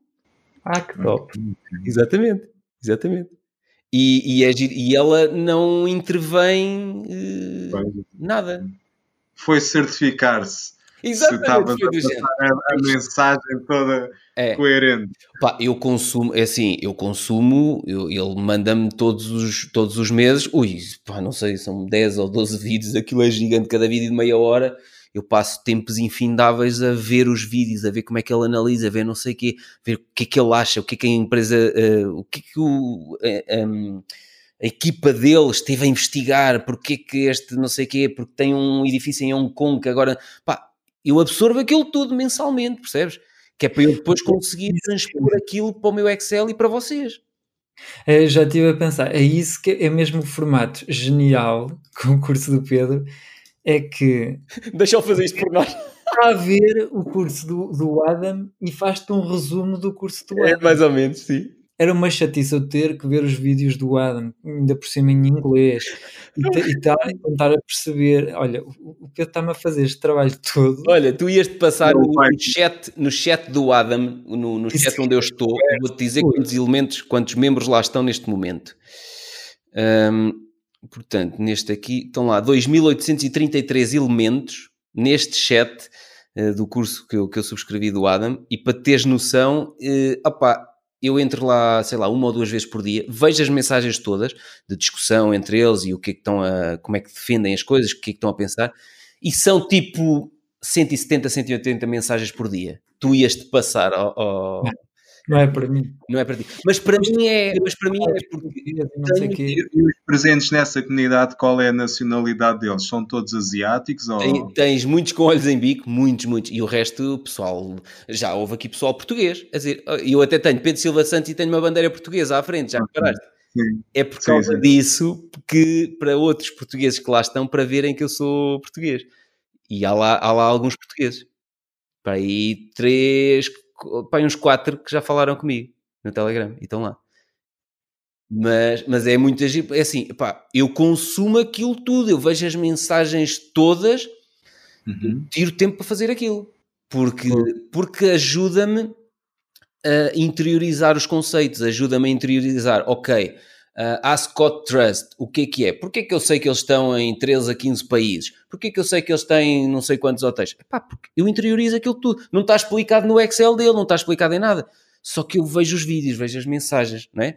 E como é que eu sei, pá, como é que eu sou, por exemplo, que a Capital Land, a AU8U, uh, aquela que Uhum. tinha os 13, os 13 não, os, os centro- centros comerciais todos na China, um, diversificaram para uma nova área de negócio. Pá, porque fui ver no chat e não sei o quê, e até pus no segundo separador do Excel, agora diversificaram também para a parte empresarial, ver aqui. Sim. Aqui é, podia-se.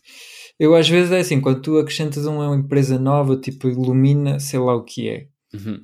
Vou à Wikipédia, vejo. Pronto, já vou levar. Mas- Ok, mas- mas vai à Wikipédia.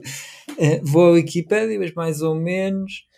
Mas, Mas mas acho se clicares que- lá, se clicares, tu consegues ir no, no Yahoo Finance, vai para o Yahoo Finance e diz nos detalhes disto o que é que a empresa faz.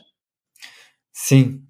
Acho que podia ser interessante, sempre que acrescentasse uma empresa nova, fazer assim uma espécie de um apanhado rápido, eh, ou pá, um link ou dois. Acho que podia ser interessante, que às vezes eu estou a investir. Não, Sei lá, bem o que é que eles fazem.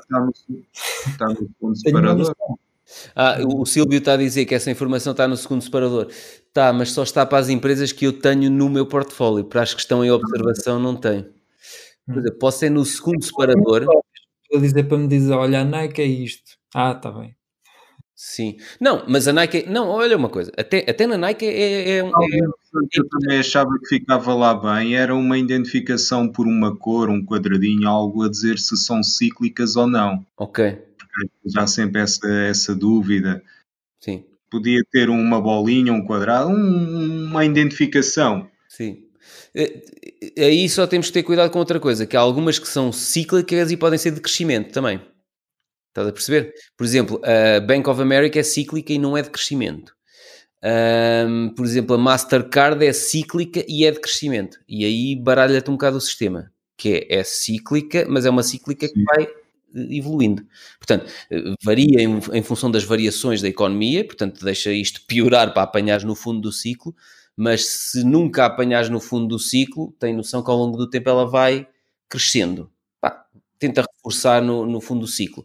E essa podes não vender se os fundamentos não, não se deteriorarem. No Bank of America, por exemplo, é recomendado compras no fundo do ciclo, vem ao, ao topo do ciclo, saltas fora. E depois não ficas, não, não deixas aquilo 5 anos, 10 anos, porque daqui a 5 anos ou 10 anos está quase igual. Estás a perceber? Uh, eu só ainda, eu, eu tento é que a coisa não, não carregar demasiado o Excel com informações que depois podem baralhar ainda mais. Eu posso começar a criar um segundo separador, um terceiro separador, percebes? Por exemplo, só com os descritivos. Posso criar um terceiro separador só com as que eu tenho no portfólio e na lista de observação, pá, uma célula com o que é que é. O, Francisco estava a dizer, a Nike, não tens que me explicar. Tenho, Francisco, porque já me perguntaram assim, porquê Nike e não Adidas? Porquê Nike e não Puma? Porque a Nike é líder do mercado, tem uma cota de, de mercado muito maior que as outras todas. Eu não, não quero, a minha, o que eu te peço não é explicação por que motivo é que a empresa está. E já percebi porque o, o Adam decide que, o que é importante. Não, mas é importante eu dizer-te que a Nike é líder de mercado no, no, em, em, em todo tipo de calçado e, e, e, roupa e não sei o que, desportiva. É líder uhum. de mercado. Porque as outras todas também têm excelentes fundamentos. Tem. Então porquê a Nike e não as outras? Porque a Nike é líder de mercado e tem uma cota de mercado muito maior. É tão simples como isso. E isso acho que é relevante, está numa célula explicativa.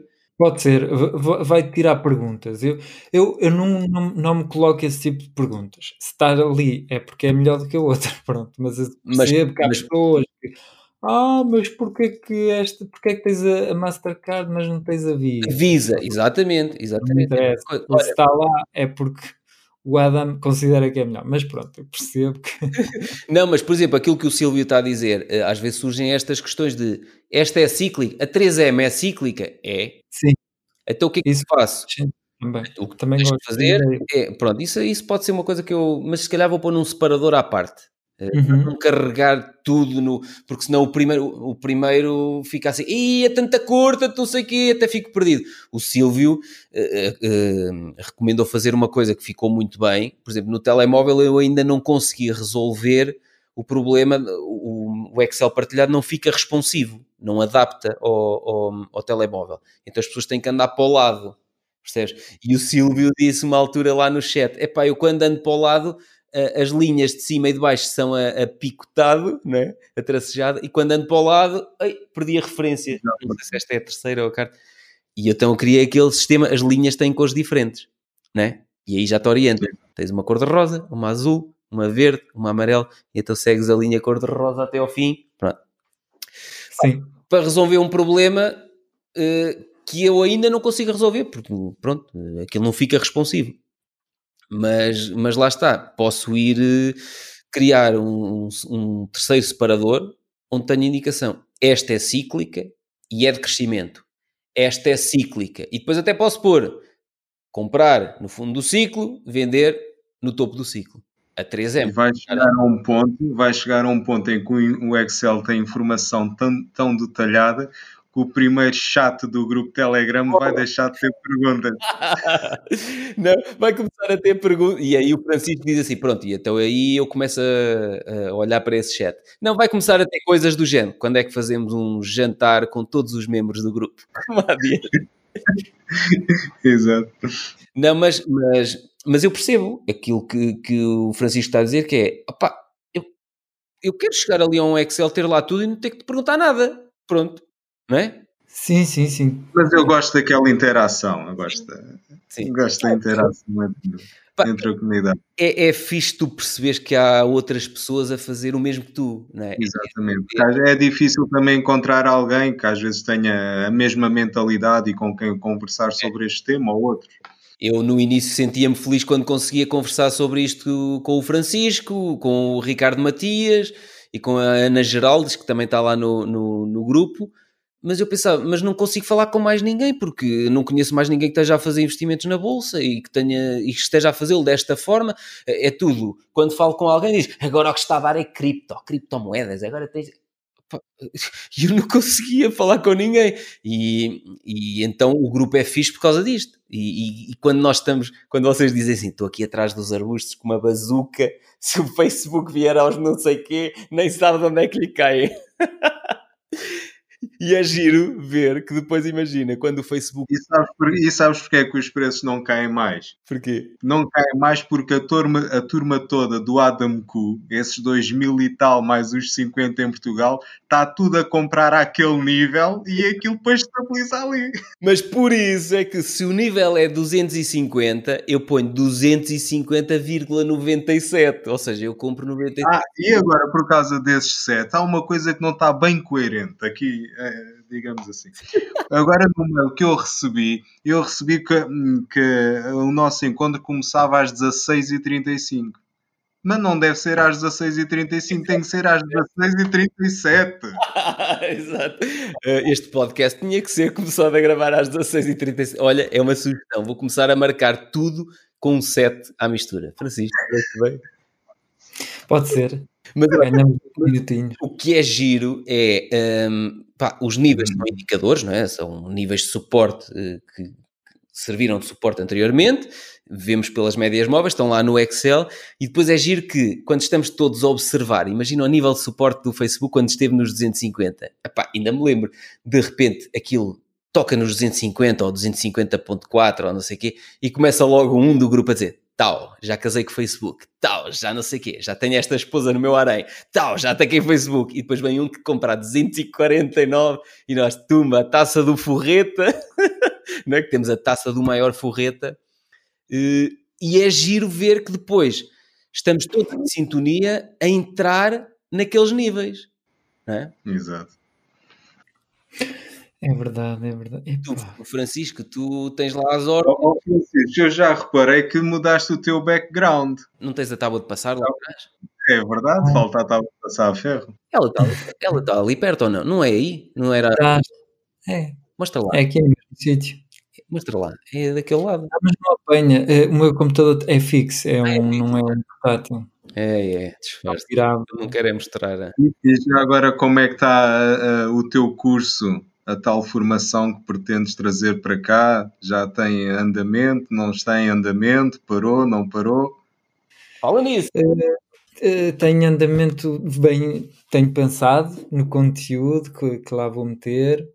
Já sei mais ou menos. Há uma é lista, vai... atenção.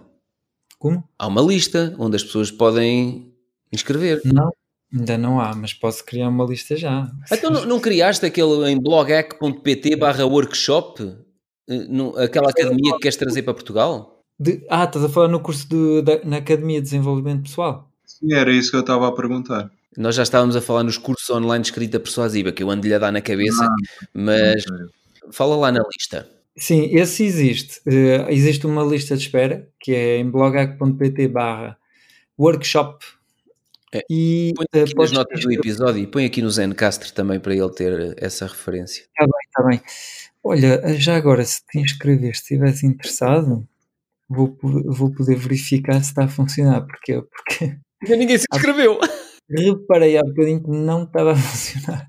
Ah, pode ser uma coisa que esteja aí engatada. Sim, sim, já, já sei que já, já há duas pessoas que me disseram que se tentaram inscrever.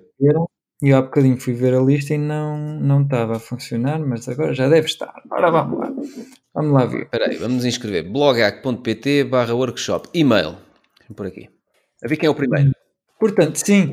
Eh, é assim, Silvio. Sim, eu gostava de trazer um, a Academia para Portugal e, e, o objetivo é agora conseguir uh, ter aqui uma boa lista de pessoas interessadas para depois comunicar aqui à, à empresa que organiza esse, essa academia. Hum. Uh, eu acho que se eu chegar com uma boa lista de pessoas, eles depois organizam tipo um Zoom. Um, provavelmente vão ter um tradutor que vai Sim. falar em português e tal, para explicar exatamente o que é que lá, lá vai eh, estar dentro, como é que funciona, quanto é que custa, etc. E a seguir, provavelmente, se houver bastantes pessoas interessadas e, e que comprem, um, que paguem o nível. Porque achei interessante e é um dos temas que eu também gosto bastante, desenvolvimento pessoal. E viste a transformação do Francisco ao longo dos episódios, não é? Foi ir por causa ah, do Covid, vai ter que ficar das núpcias. Olha, mas, mas o Tony Robbins tem feito cenas online, tem feito. Sim, mas eu queria, queria presencialmente. Ah, ok. Sentir ali a energia e a vibe. Exato. É, tu vais sentir a vibe, mas é em Portugal, já com o evento do Francisco cá. Não é, Francisco? É, a diferença, eh, a diferença entre o Tony, acho eu, eu nunca lá tive uhum. nenhum evento dele, portanto estou a dar aqui uma opinião sem, Mas sem fundamento nenhum. Not Your Guru, não viste o documentário? Sim, eu já vi, já vi. Hum. Mas acho que o documentário não, não, não reflete muito bem os outros eventos. Acho que é um. O documentário é muito bom, pá, gostei. Sim, é, é, é. mas uh, acho que os eventos dele funcionam de outra uma maneira ligeiramente diferente. Uhum. É assim, eu não sei qual é o valor do, do que ele faz presencialmente e tal, porque não vi. Mas aqui a, a ideia que eu, com que eu fiquei ao ver esse tal, uh, essa tal série um, é que pronto, estás ali sentado a assistir ao, ao Tony a falar e de, e de, vez em quando ele pega numa pessoa e diz ah, fala-me um bocadinho da tua história, não sei o quê, e ele faz ali uma espécie de coaching. Esse é o funcionamento mais ou menos. Concordam com isso? Sim, sim, sim. sim, sim, sim a Academia de Desenvolvimento Pessoal onde eu fui. Não tem nada a ver. É, é tu que tens que fazer tudo. Exercício, exercício, exercício, exercício. Fala um bocadinho. Primeiro dia ele vai falar para. É primeira manhã, ele fala. E, e, tu estás sentado. Depois, a seguir, o, o, são três dias no nível 1. Uh, o sábado, domingo e a sexta à tarde é prática. E como é prática? É isso que muda tudo, na minha opinião. Não é uma pessoa a dizer o importante é ter motivação e acreditar em ti. Acreditar em ti. Não, está bem, muito obrigado, oh, Tony. Não, não pensava, nunca tinha pensado isso na minha vida. É, ali é... Eu também já estive presente num programa de desenvolvimento uh, pessoal, uh, contratado pela empresa onde estive, onde era um, uma formação dada, dada portanto, a quem tinha cargos superiores, que no fundo foi também, puxava por cada um de nós no desenvolvimento de exercícios, no, no contacto pessoal, portanto é, é diferente, mas era um grupo mais restrito, é? e, e aí permite fazer essas abordagens todas. Pois. Por acaso foi muito calhar, interessante e gostei disso. Mas se calhar é preciso fazer isso, eu não sei, eu por exemplo, eu estou a ter aulas de defesa pessoal com um, um, um mestre de jiu-jitsu, só eu e a minha namorada, são aulas privadas. Ou seja, e não sei como é que vai ser a, a academia do Francisco, mas não são 5 mil pessoas, não podem. Não. Pronto. Ou seja, tem que ter uma coisa. Diz? É, no máximo que eu vi éramos 50. Pronto. Quando eu fiz éramos 50 tinha sido a turma, a maior turma de todos os tempos da, da academia. Ok. Ah, portanto, isso também é importante, o nível de, de acompanhamento que tu consegues dar uh, e personalização, eu, eu valorizo isso, por exemplo, percebes? Sim. Um... Sim, e cada um tem, tens um. Há, um, há o, o coach principal, é o único coach. Depois há, há pessoas da equipa, da, da academia, e cada que fazem mini grupos. Por exemplo, há 10, 10 pessoas de, desse. 10 se calhar não, mas vamos supor umas, umas 5 pessoas do, do staff hum. que são antigos participantes do, da academia e, e fazem mini grupos. Portanto, vais estar num grupo de 5 pessoas e vais fazer os, exercícios com 5 pessoas no máximo ou duas pessoas. Há, exercícios. Tu ouviste é aquele exercício do ai coitadinho? Ouviste esse? esse exercício são duas pessoas, não é. é muito bom. Ouvi também aquela mirabolante ideia do iate também. Sim. Mas oh, é, já falámos no, noutros episódios que é, o Francisco, pá, desde que foi fazer, foram, fizeste os três níveis, não foi, Francisco? Desde que fez os três níveis. Ele, ele, a partir do momento que fez o primeiro nível, gravou um episódio comigo, estava tipo, estava pedrado. Eu estou, não sei o quê, e eu, oh Francisco, tu estás a passar. Ai, eu estou outro. Eu agora vim, tive numa cena e eu assim, olha, o gajo bem gansava, uma coisa assim não sei o que é que lhe deram. E depois começou a fazer os níveis seguintes, epá, pronto, é aquela coisa, há coisas ali que só, só um parvalhão como eu é que tinha coragem de dizer e agora o Francisco também já disse. Ele já, inclusivamente, nos, nos episódios que, que, gravamos com os convidados, tivemos uma convidada a dizer, ah, como é que foi? Foi a Sandra? Sim. Ah, eu não sei o que, vou registrar uma patente e não sei o que. E ele, oh, oh, oh, oh Sana, já foste. Quer dizer, só eu é que tenho coragem de dizer, esquece essa merda que vais-te enterrar. E o gajo diz, oh, oh, oh, oh Sana, acabou, olha, já foste. E eu assim, acho que não disse isto. É verdade. É. É, é o nível de confiança que ele hum. ganhou. E depois ele já explicou muito bem noutros episódios. O nível de confiança que lhe fez aquela coisa de vestir a pele do gajo que já é.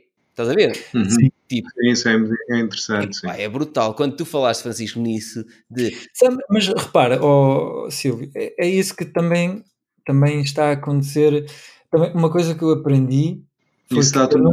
dá também uma grande autoconfiança. Uhum. Sim. E é muito importante, às vezes, para ultrapassar eh, pequenas barreiras que tu, tu próprio criaste na tua mente.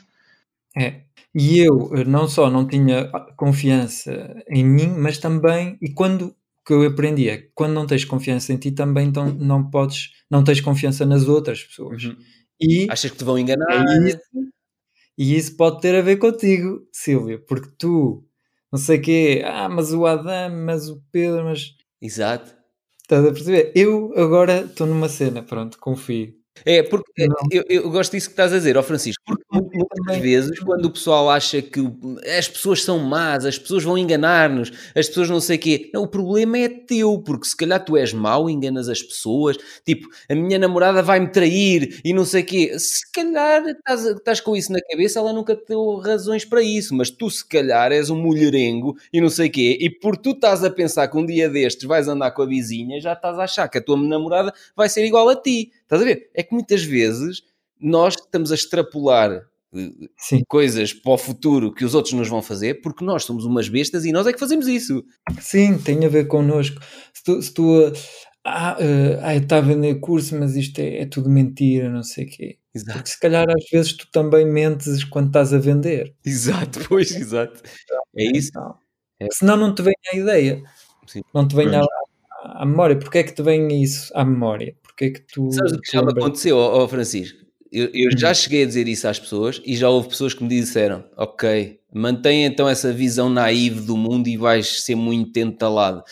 Pá, sim, já fui entalado em algumas vezes no passado, mas é assim, mas foram pequenos episódios. Se eu tivesse a viver uh, a acreditar que as pessoas todas neste mundo são más, não tinha feito nem metade daquilo que fiz até hoje. Mas é assim, eu, eu, eu, sabes que eu tive seis meses a estudar bolsa antes de investir e, e não entrei quando era a melhor altura de, de dos últimos cinco anos depois do Covid. Eu, eu lembro, tu quiseste abrir conta e a de giro tinha uma fila de dois ou três meses, não era? Como? Tu, por acaso, ainda ontem estive, estive a, a reouvir esse, esse episódio. É, porque na, na, altura em que ele estava preparado, porque houve, já teve a estudar, não sei o quê, na altura em que estava preparado, abriu conta e ia de giro. Tinha uma fila de espera de Sim. dois ou três meses. Foi. Foi muito bom. E ainda bem, porque eu nessa altura. E foi nesse, nesse curso de desenvolvimento que tu lançaste aquele teu objetivo dos 10 mil eh, por mês ou de dois em dois meses? Sim, sim, sim, sim.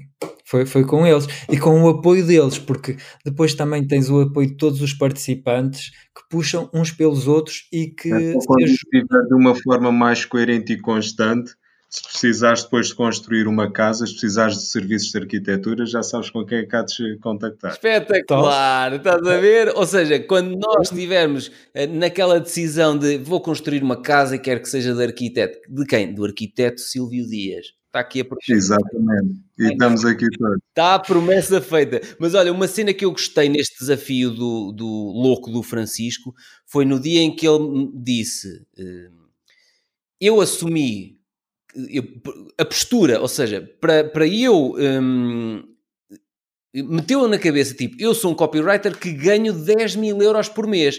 Como tal, comporto-me como uma pessoa que ganha 10 mil euros por mês.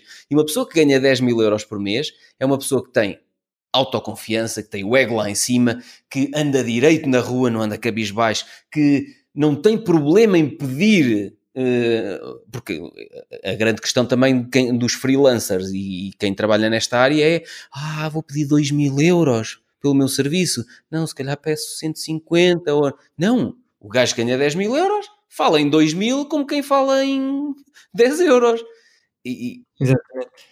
Uh, como é que se diz em português? Eu gostei quando tu disseste isso, Francisco, num episódio que eu meti-me na pele do gajo que já ganha 10 mil euros por mês. Exato. E, e há, de haver, há de haver clientes dispostos a pagar isso.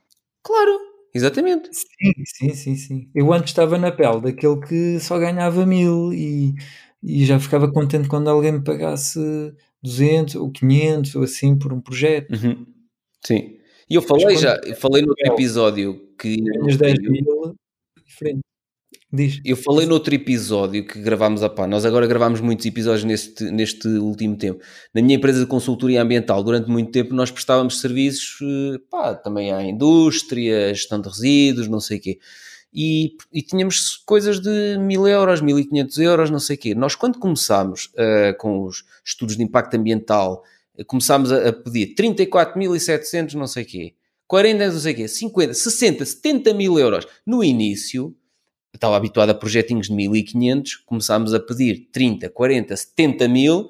No início, de facto, eu olhava e dizia assim: uh, pá, agora não me custa nada. Agora, já há muito tempo, não me custa nada, porque são aqueles projetos, percebes?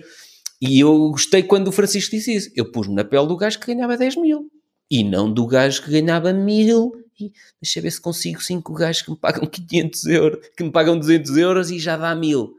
Não. Uhum. E pôr-se na pele, até a própria, a própria que as pessoas podem dizer que é estúpido. Andar na rua cabisbaixo. Não, é o gajo que ganha 10 mil anda na rua quase um galo emproado. Estás a ver? Anda direito, anda com confiança. Exato, por isso é que no, no, outro dia estava aí de volta no YouTube, que eu consumo muito YouTube, e então até vi um brasileiro, tem um canal, que estava a dizer para, para você vender caro tem que ter cara de caro. Exato. Exato. Ou seja, não consegues vender caro se tiveres uma postura que não esteja de acordo com o produto que estás a vender, não é? Exatamente. Se, estiveres a dizer, ah, quanto é que é? Ah, sim, é assim, para este projeto são com essa vozinha assim, a medo. Oh, meu, oh, okay, okay. este gajo vai-me fazer o projeto a medo, nem vai tocar nas coisas. Aconteceu-me, eu refiro num dos livros, a Ave Rara, aconteceu-me há uns anos num, num, num cliente da consultoria ambiental. Eu tenho a estar, não é? Antes tinha o cabelo muito comprido e nós estávamos a fazer um estudo para um parque eólico antes da construção e esse e o nosso cliente, que era um cliente alemão, vendeu esse parque eólico, antes de ser construído, vendeu a outra empresa. E depois, na altura, disse: Olha, o nosso consultor ambiental é esta empresa, eles já pegaram no processo. Se vocês quiserem continuar o processo com eles, eu apresento-vos. E apresentou-nos. Então fui a Lisboa, reuni com ele. Epá, e nunca mais vou esquecer. O tipo chegou todo engravatado, não sei o quê. Era um projeto de 40 ou 50 mil, milhões de euros. Então o tipo de, de, investimento, pronto, para nós era uma coisa de 50 ou 60 mil euros, já não me lembro. Uh, o gajo chegou e o meu antigo cliente disse assim: Pronto, este é aqui é o nosso consultor. E o gajo olhou para mim, assim de cima a baixo, mesmo a pensar do género. Uh, deve estar a brincar, tipo, manda vir o chefe dele falar comigo, pá, num um projeto de 40 milhões de euros, que é este gajo que me vai licenciar isto. Aquilo que o Silvio está a dizer, eu sofri, mas eu borrifei para isso, eu sofri essa primeira abordagem eu sofri na consultoria ambiental. Só que depois era os resultados que a minha empresa tinha obtido noutros parques eólicos, noutros projetos muito grandes, é que falavam por si, estás a ver? Mas olhavam e diziam assim: este gajo com este aspecto, e vou-lhe pagar que 60 mil euros para pagar este gajo, estás a ver? Opa, pagava-lhe era 10 euros para ele ir cortar o cabelo. Hum, e eu senti. Foi aquela, aquela primeira sensação que eu tive quando vi naquele vídeo. tipo, cabelo comprido a comentar sobre o bolso, ainda por cima a dar cursos, há aqui alguma coisa que não joga bem. tipo, este gajo vai-me fazer perder o dinheiro todo, não é? Sim, opá, mas, mas é aquela coisa. tens que saber se estás confortável com isso e no meu caso é, um, é, uma estratégia a longo prazo, ou seja, eu sei que as pessoas vão ter que consumir o conteúdo que eu partilho durante muito tempo até tomarem uma decisão, estás a perceber? E eu tenho que saber se estou confortável com isso ou não. Pá, e estou, é o meu ar. E na altura eu perguntei quando é que o curso baixava abaixo do valor intrínseco. Foste tu, já não me lembrava. Muito bom. Estás a ver? Para comprar com margem de segurança. E consegui, e consegui, porque entretanto deste-me o... o Silvio, olha, o eh, Silvio fez, depois, eu já não me lembrava, Silvio, mas agora lembrei-me o que é que tu fizeste. Francisco, sabes o que é que ele fez? Eu não, lancei o programa de alunos afiliados. Ah. E ainda só tinha uma aluna afiliada, que era a Alexandra. E então o Silvio escreveu-me, já nem me lembrava disso, quando é que o curso está abaixo do, do valor intrínseco. Uh, e depois uh, disse-me assim: não tens aí um cupão de 10% de desconto de uma aluna afiliada? Que eu assim, hum. entro eu com 10% de desconto e dou 15% à aluna afiliada. E eu só tinha uma aluna afiliada naquela altura. Pensei assim: olha, já que ninguém mais se registou, até agora como aluna afiliado, vou premiar esta. E dei-lhe o cupom de Alexandre. Ele comprou o curso com 10% de desconto. E passado para aí, eu não escrevi logo a Alexandra, depois até me esqueci. Passado para aí uns 3 ou 4 dias escrevi-lhe: Olha, Alexandra, dei, dei, o teu cupão de aluno afiliado ao Silvio, que entrou agora no grupo, não sei o quê. E ela, eu recebi uma notificação de venda e tive para te escrever. tipo, que é isto? Ou seja, o Silvio foi fino. Chegou e foi assim: não tens aí um cupom de desconto de uma aluna afiliada? Assim eu ganho 10% e ela fica com 15% de comissão. E eu já me inscrevi também, não sei se recebeste. Não sei, deixa-me ver aqui. Como aluna afiliada? Sim. Deixa eu ver aqui. Ah, pois estás aqui, está aqui. Então tenho que te criar um cupão. Ainda não tens um cupão para ti. Está aqui. É isso, é isso. É, é mesmo colocar a intenção, da, estás a, ver, a ideia que tu fizeste, Silvio, que colocaste a intenção. Pá, eu gostava de ter assim um, um descontozinho e tal. E já não és o primeiro. Exatamente. O que Também podia acontecer era não haver desconto disponível. Pronto. E então? Sim não é? É isso, colocaste a intenção, querias e, e foi o que aconteceu. Eu coloquei a intenção, pá, quero, quero, quero alcançar um desafio louco e consegui. Não consegui na, na, em dois meses, foram em três. Uhum. O Pedro também. Mas um... provavelmente também estarás num mercado mais fácil do que aqui em Portugal para levares a cabo esse teu desafio. Hum. Diferente. Diferente. Mercado diferente, concordo. Não é mais fácil, diferente. Fácil.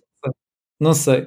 Não não estou nesse mercado. Sim. Não consigo comparar. Sim. Vocês enquanto estão aí a falar, eu estou aqui a, a, a criar já o cupom do Silvio. Que é para publicar já aqui, que é para receberem uma série de descontos e recebes já aí uma série de inscrições. uma lata do caraças. Então vamos criar aqui o cupom Silvio Cardinal 10. Ou seja, com quem for. Epá, quer dizer, então e os outros alunos afiliados não têm direito? Dizes tu. Mas já se inscreveram. Aqui, já se inscreveram. Que, não, e primeiro, venham aqui ao, ao podcast, falem nisso e inscrevam-se como alunos afiliados.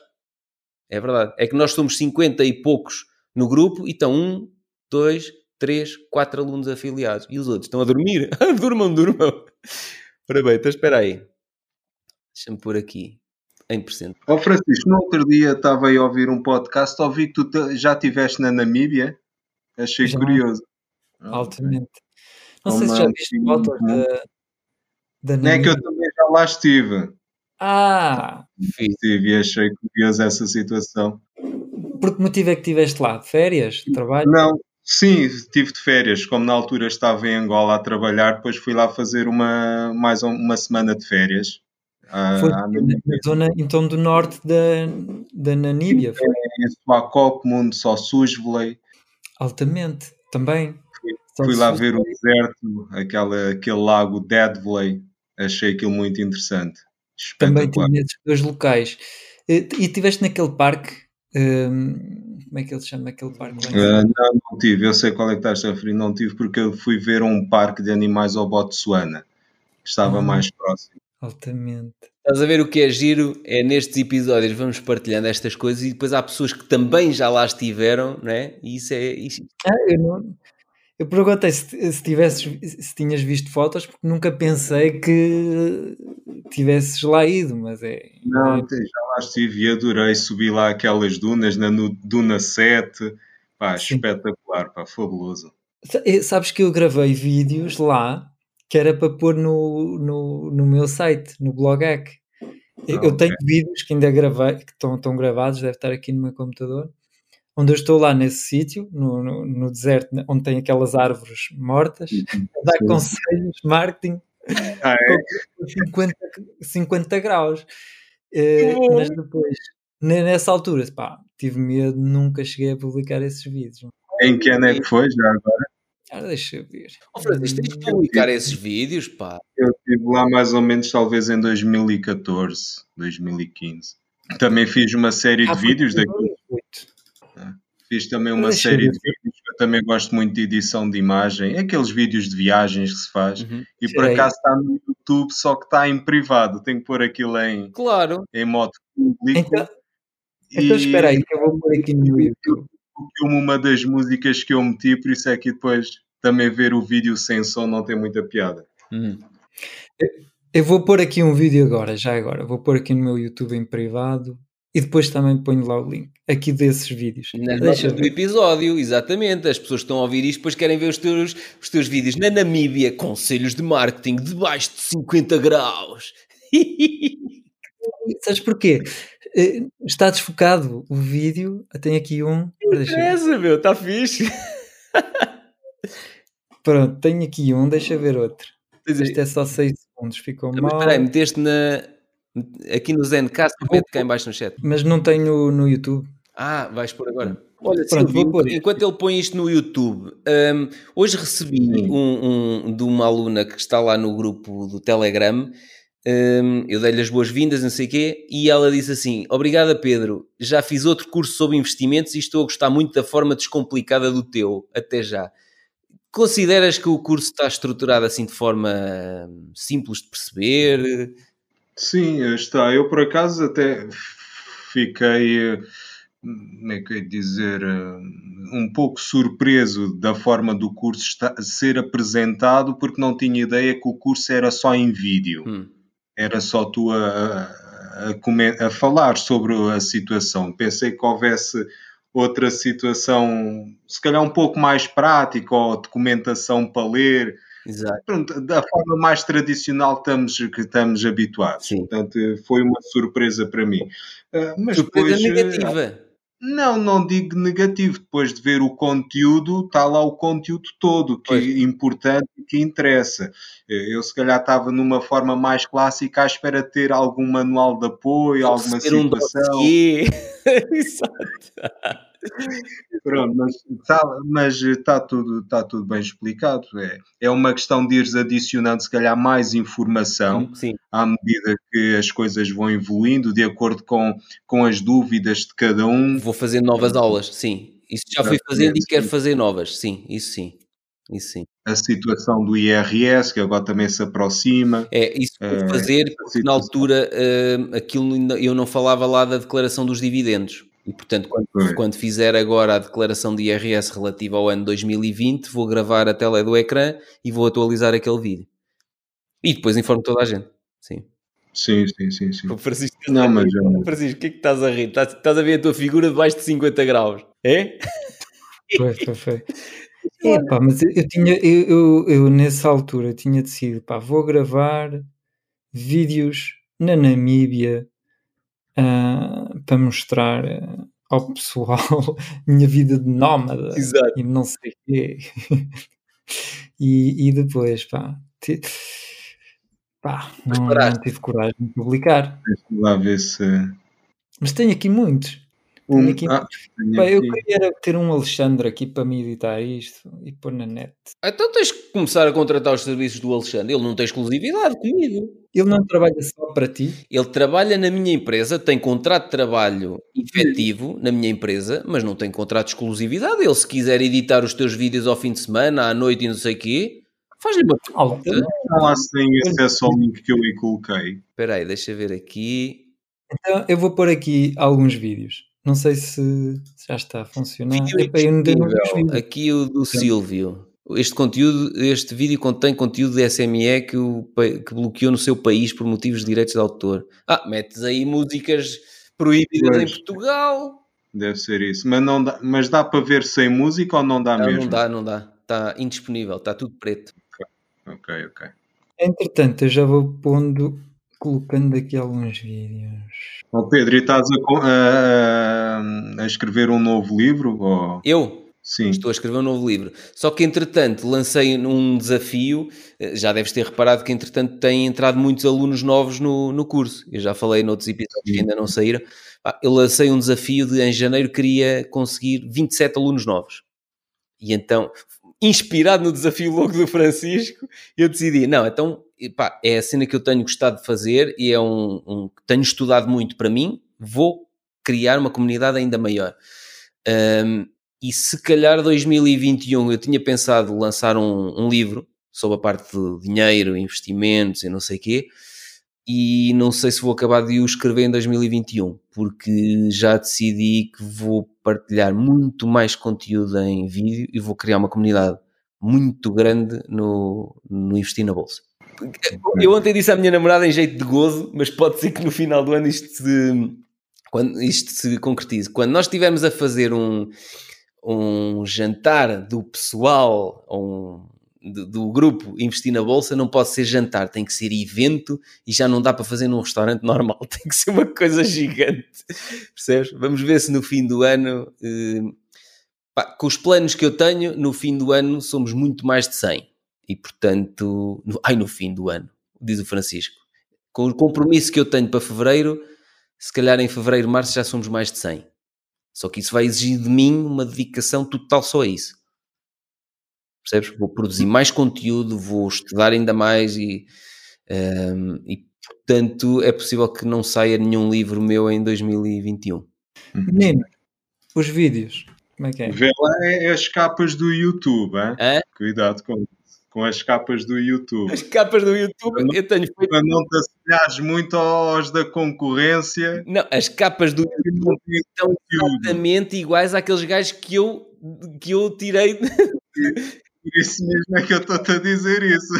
Estão, estão. O, o Francisco lançou-me o desafio de fazer capas ridículas. E eu comecei a fazer essas capas ridículas, sensacionalistas, tipo, ah, que isto caiu, ah, não sei o quê. Pronto. Mas depois o conteúdo lá, fundamento, não sei. O Ricardo Matias detesta aquelas capas. Disse, pá, estás a ser igual aos outros gajos todos e não sei o É isso que eu te quero dizer também. É, é, é, possível que eu depois venha a tornar as capas um bocadinho mais institucionais? Ou não, porque estou-me a divertir imenso a fazer aquilo e opa, não sei, quando eu me fartar de fazer aquela cena assim, hum, calhar mudo. O Ricardo Matias já se ofereceu para me fazer templates mais institucionais no Photoshop para eu.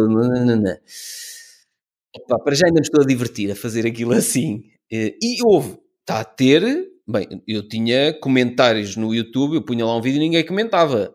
Agora ponho um vídeo e toda a gente comenta. Pá, não sei se é o rei da capa ou se é o. Pronto, o conteúdo depois, obviamente, tem que ter valor, não é? Tu, controlas isso, não é? No YouTube, as visualizações e notas. Eh, Bem, não tens noção. Nestas últimas três semanas que eu, que eu, que eu passei a, a fazer isto, que implementei isto, bem, há dias fui lá e era tipo 700 e não sei quanto por cento de mais atividade, de mais minutos visualizados. E eu assim, como que. É que eu depois controlo as estatísticas, vou vendo, para ver se as estratégias estão a uhum. resultar. Pá, e em termos de comentários não tem nada a ver. O pessoal comenta, comenta, comenta. E eu assim, epá, parece que isto de repente. Agora estou a começar a implementar umas coisas que o Francisco me disse. Três hashtags uh, em cada vídeo, que eu não punha hashtags no YouTube. E vou implementar uma coisinhazinha, tipo um, umas timelines de conteúdo, para as pessoas dizerem o que se passou, do minuto tal ao, ao minuto tal. O que é que eu fiz? O que é que eu acho que... Estás a ver? Ter esses três ou quatro... Pois. Há uma situação no, nos vídeos do curso que é diferente do YouTube, é que se não vês o vídeo todo, ele não memoriza o minuto a que estavas quando regressas. Pelo menos eu não consigo. Pois é, porque... Tens que andar com a barra para a frente, não é? É, o YouTube fica na memória, tu consegues continuar o vídeo a seguir. É, é. O que eu estou a usar é o Vimeo. Pois, quando eu estava a fazer as aulas, eu notava isso, algum vídeo que ficasse a meio, depois tinha que ir andar é. ali à procura do minuto. Esse é o problema do Vimeo que eu ainda não. Opa, não sei se eles um dia vão implementar isso, percebes? Eu ainda não consigo controlar isso no Vimeo. Eu carrego os meus vídeos todos no Vimeo, porque eu depois, por exemplo, carrego aquilo como aula se eu fizer uma alteração no vídeo, eu vou ao Vimeo e faço substituir vídeo e ele mantém-me o URL, o código de incorporação todo igual. Hum. No YouTube não dá. Tenho que tirar aquele vídeo, carregar outro, já fica com um código diferente, uh, percebes? E portanto, e, e no, no YouTube eu não consigo controlar, eu não consigo, por exemplo, tirar o logotipo YouTube, eu não consigo controlar. No final, aqueles menus finais ficam horríveis no YouTube recomenda todos Mas pode mudar isso. O... Eu sei, já, já está, eles já estão a imitar algumas coisas que o Vimeo faz. Até mesmo tendo subscrição no YouTube, não te dá mais liberdade? Não sei, isso não sei. Não tenho, subs... tenho uma subscrição no Vimeo, Vimeo Pro. Uh, no YouTube não tenho a subscrição, não sei. Percebes? Mas é isso. São, é, essa restrição é o Vimeo ainda a tem. Opa, eles depois copiam-se todos uns aos outros e daqui a dias é possível que, que tenham percebes? Mas eu tenho noção desse, desse problema. Oh, Francisco. Já mandei os vídeos. Indisponível. Este é privado.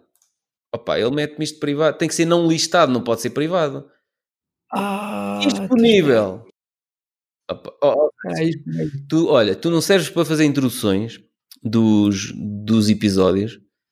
Não percebes nada. Aí já. 7 horas, Francisco, aí são quase 8 em Paris. É, está na hora, está na hora. Só mesmo... em que sítio é que, Francisco, em que sítio é que estás? Estou em Paris. Mesmo centro de Paris? Uh, sim. Diz lá o nome da rua para, para aparecermos aí em casa. Rue des Reculettes. Pronto, ok. Deixa, anda lá, Francisco. Antes de fecharmos o episódio, eu tenho que ver um vídeo teu na Namíbia. Conselhos de marketing debaixo de 50 graus à sombra é que eu faço? Tens que ir a editar vídeo e depois de lado uhum. aparece-te uma coisa que diz privado e tu mudas para não listado. Assim, só quem tiver o URL. Visibilidade. Já está. Um. Um. Deles, né? Rápido. Falta, vou fazer o outro. Está. Atenção que eu não vi estes vídeos há dois anos. Portanto, não sei. Vê lá, se já funciona. Vê lá o meu último link, se já funciona. O teu último link da Namíbia. Sim. Deixa eu ver aqui. Vídeo indisponível. Não. O teu ainda não? Não, não. Não. Ok. Deve ser por causa da música. É, é, eles bloqueiam se não tiver autorizada a música em Portugal, tanto no Instagram, no Stories e não sei o que, YouTube, bloqueiam-te logo. Olha-me este vídeo, o Francisco ah, mas tinha o logotipo BH, Blogec. Ah, também estive aqui neste sítio, sim. Eu acho piada é onde, 50 graus. Onde o deserto encontra o mar. Todo de preto, que era, que era, para, que era para ser ainda, para sentir o calor ainda de forma mais intensa. Todo de preto, 50 graus à sombra. À sombra? Não havia sombra. Eu disse, estás a ouvir? Estou, estou. Digo, digo alguma coisa de jeito? pretendes vender, ou ideia, o tipo de conteúdo que queres criar e uh, vês. Estás ofegando, Francisco. Olha, vais ter que partilhar isto nas notas do episódio. Tu tens que perceber. Ai, que conteúdo, quer 50 graus à sombra que não. Olha, punhas a tua namorada assim com um guarda-sol atrás de ti ah, mas ela não esperou, não esperou. Tipo, ó oh, Francisco, que ideia de vai lá fazer o vídeo e depois volta aqui para jantar. Mas olha, não sei se há muita gente que, que dá conselhos em sítios tão bonitos no mundo. Pronto, isso também é verdade. Não é um sítio. Epá, eu agora já vos perdi aqui. Onde... É? Ah, vocês estão aqui. Já estão. olha, então, olha, estás a ver aqueles vídeos que eu te disse que eu já vou para 100 ou 200 vídeos que, que gravei e é verdade. Sim. Estão aqui, olha, estes não, nunca publiquei. Sim.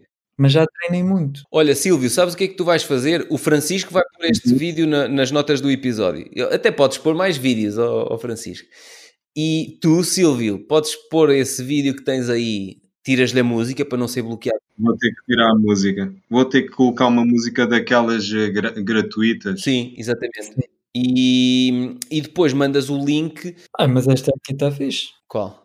Aquele onde eu estou no deserto. Aquele.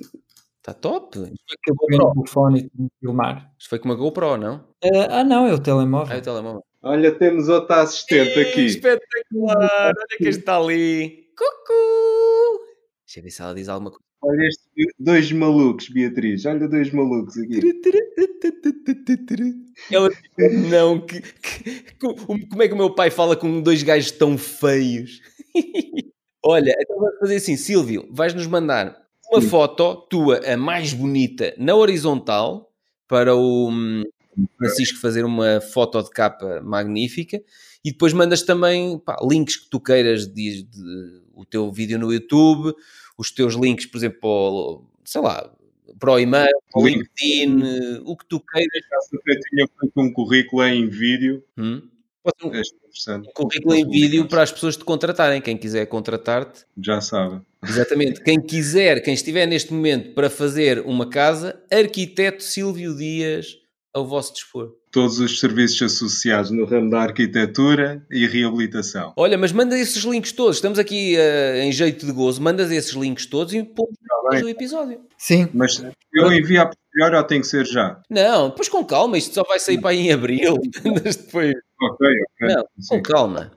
Está bem? Ó Francisco, Está bem, está a bem. despedida, se não daqui a nada. Está aí a tua namorada a dizer Francisco, ah, está possível. Pas possible. Il y a manger. Meninos, caros ouvintes, caros ouvintes, muito obrigado por, por terem acompanhado o podcast até ao Eu fim. Tu és mesmo azeiteiro, meu. Tu não tens jeito nenhum. Tu, é assim, tens que dizer errado, caros ouvintes e ouvintas. Ouvintas, diz lá. Caros ouvintes, caros ouvintes, muito obrigado por ter assistido o episódio até ao fim. Voltamos em breve. Tchau. Silvio, faz lá tu. Ele tem que se ir embora. Anda, diz Silvio. É? Diz assim uma coisa para sair. Caros ouvintes e ouvintas, estejam atentos aos próximos episódios. Revelações bombásticas Exato. vão ocorrer. Vídeos exclusivos. Nas notas do episódio. Então vá, agora sou eu. Jamais publicados. Caros ouvintes e ouvintas, agora vamos passar a terminar assim. Silvio, obrigado pela tua participação. Obrigado, eu. Estás lindo e hoje a tua namorada não apareceu antes de acabarmos o, o episódio. Caros ouvintes e ouvintas, até ao próximo episódio. Beijinhos. Se gostaste das ideias e experiências que partilhamos, o melhor que podes fazer para nos ajudar é falar sobre isso aos teus amigos e amigas, claro, e também podes deixar uma crítica, 5 estrelas de preferência, na tua aplicação de podcast. Nas notas do episódio encontrarás um link onde explico como podes fazer isso de forma muito simples. Muito obrigado pela ajuda.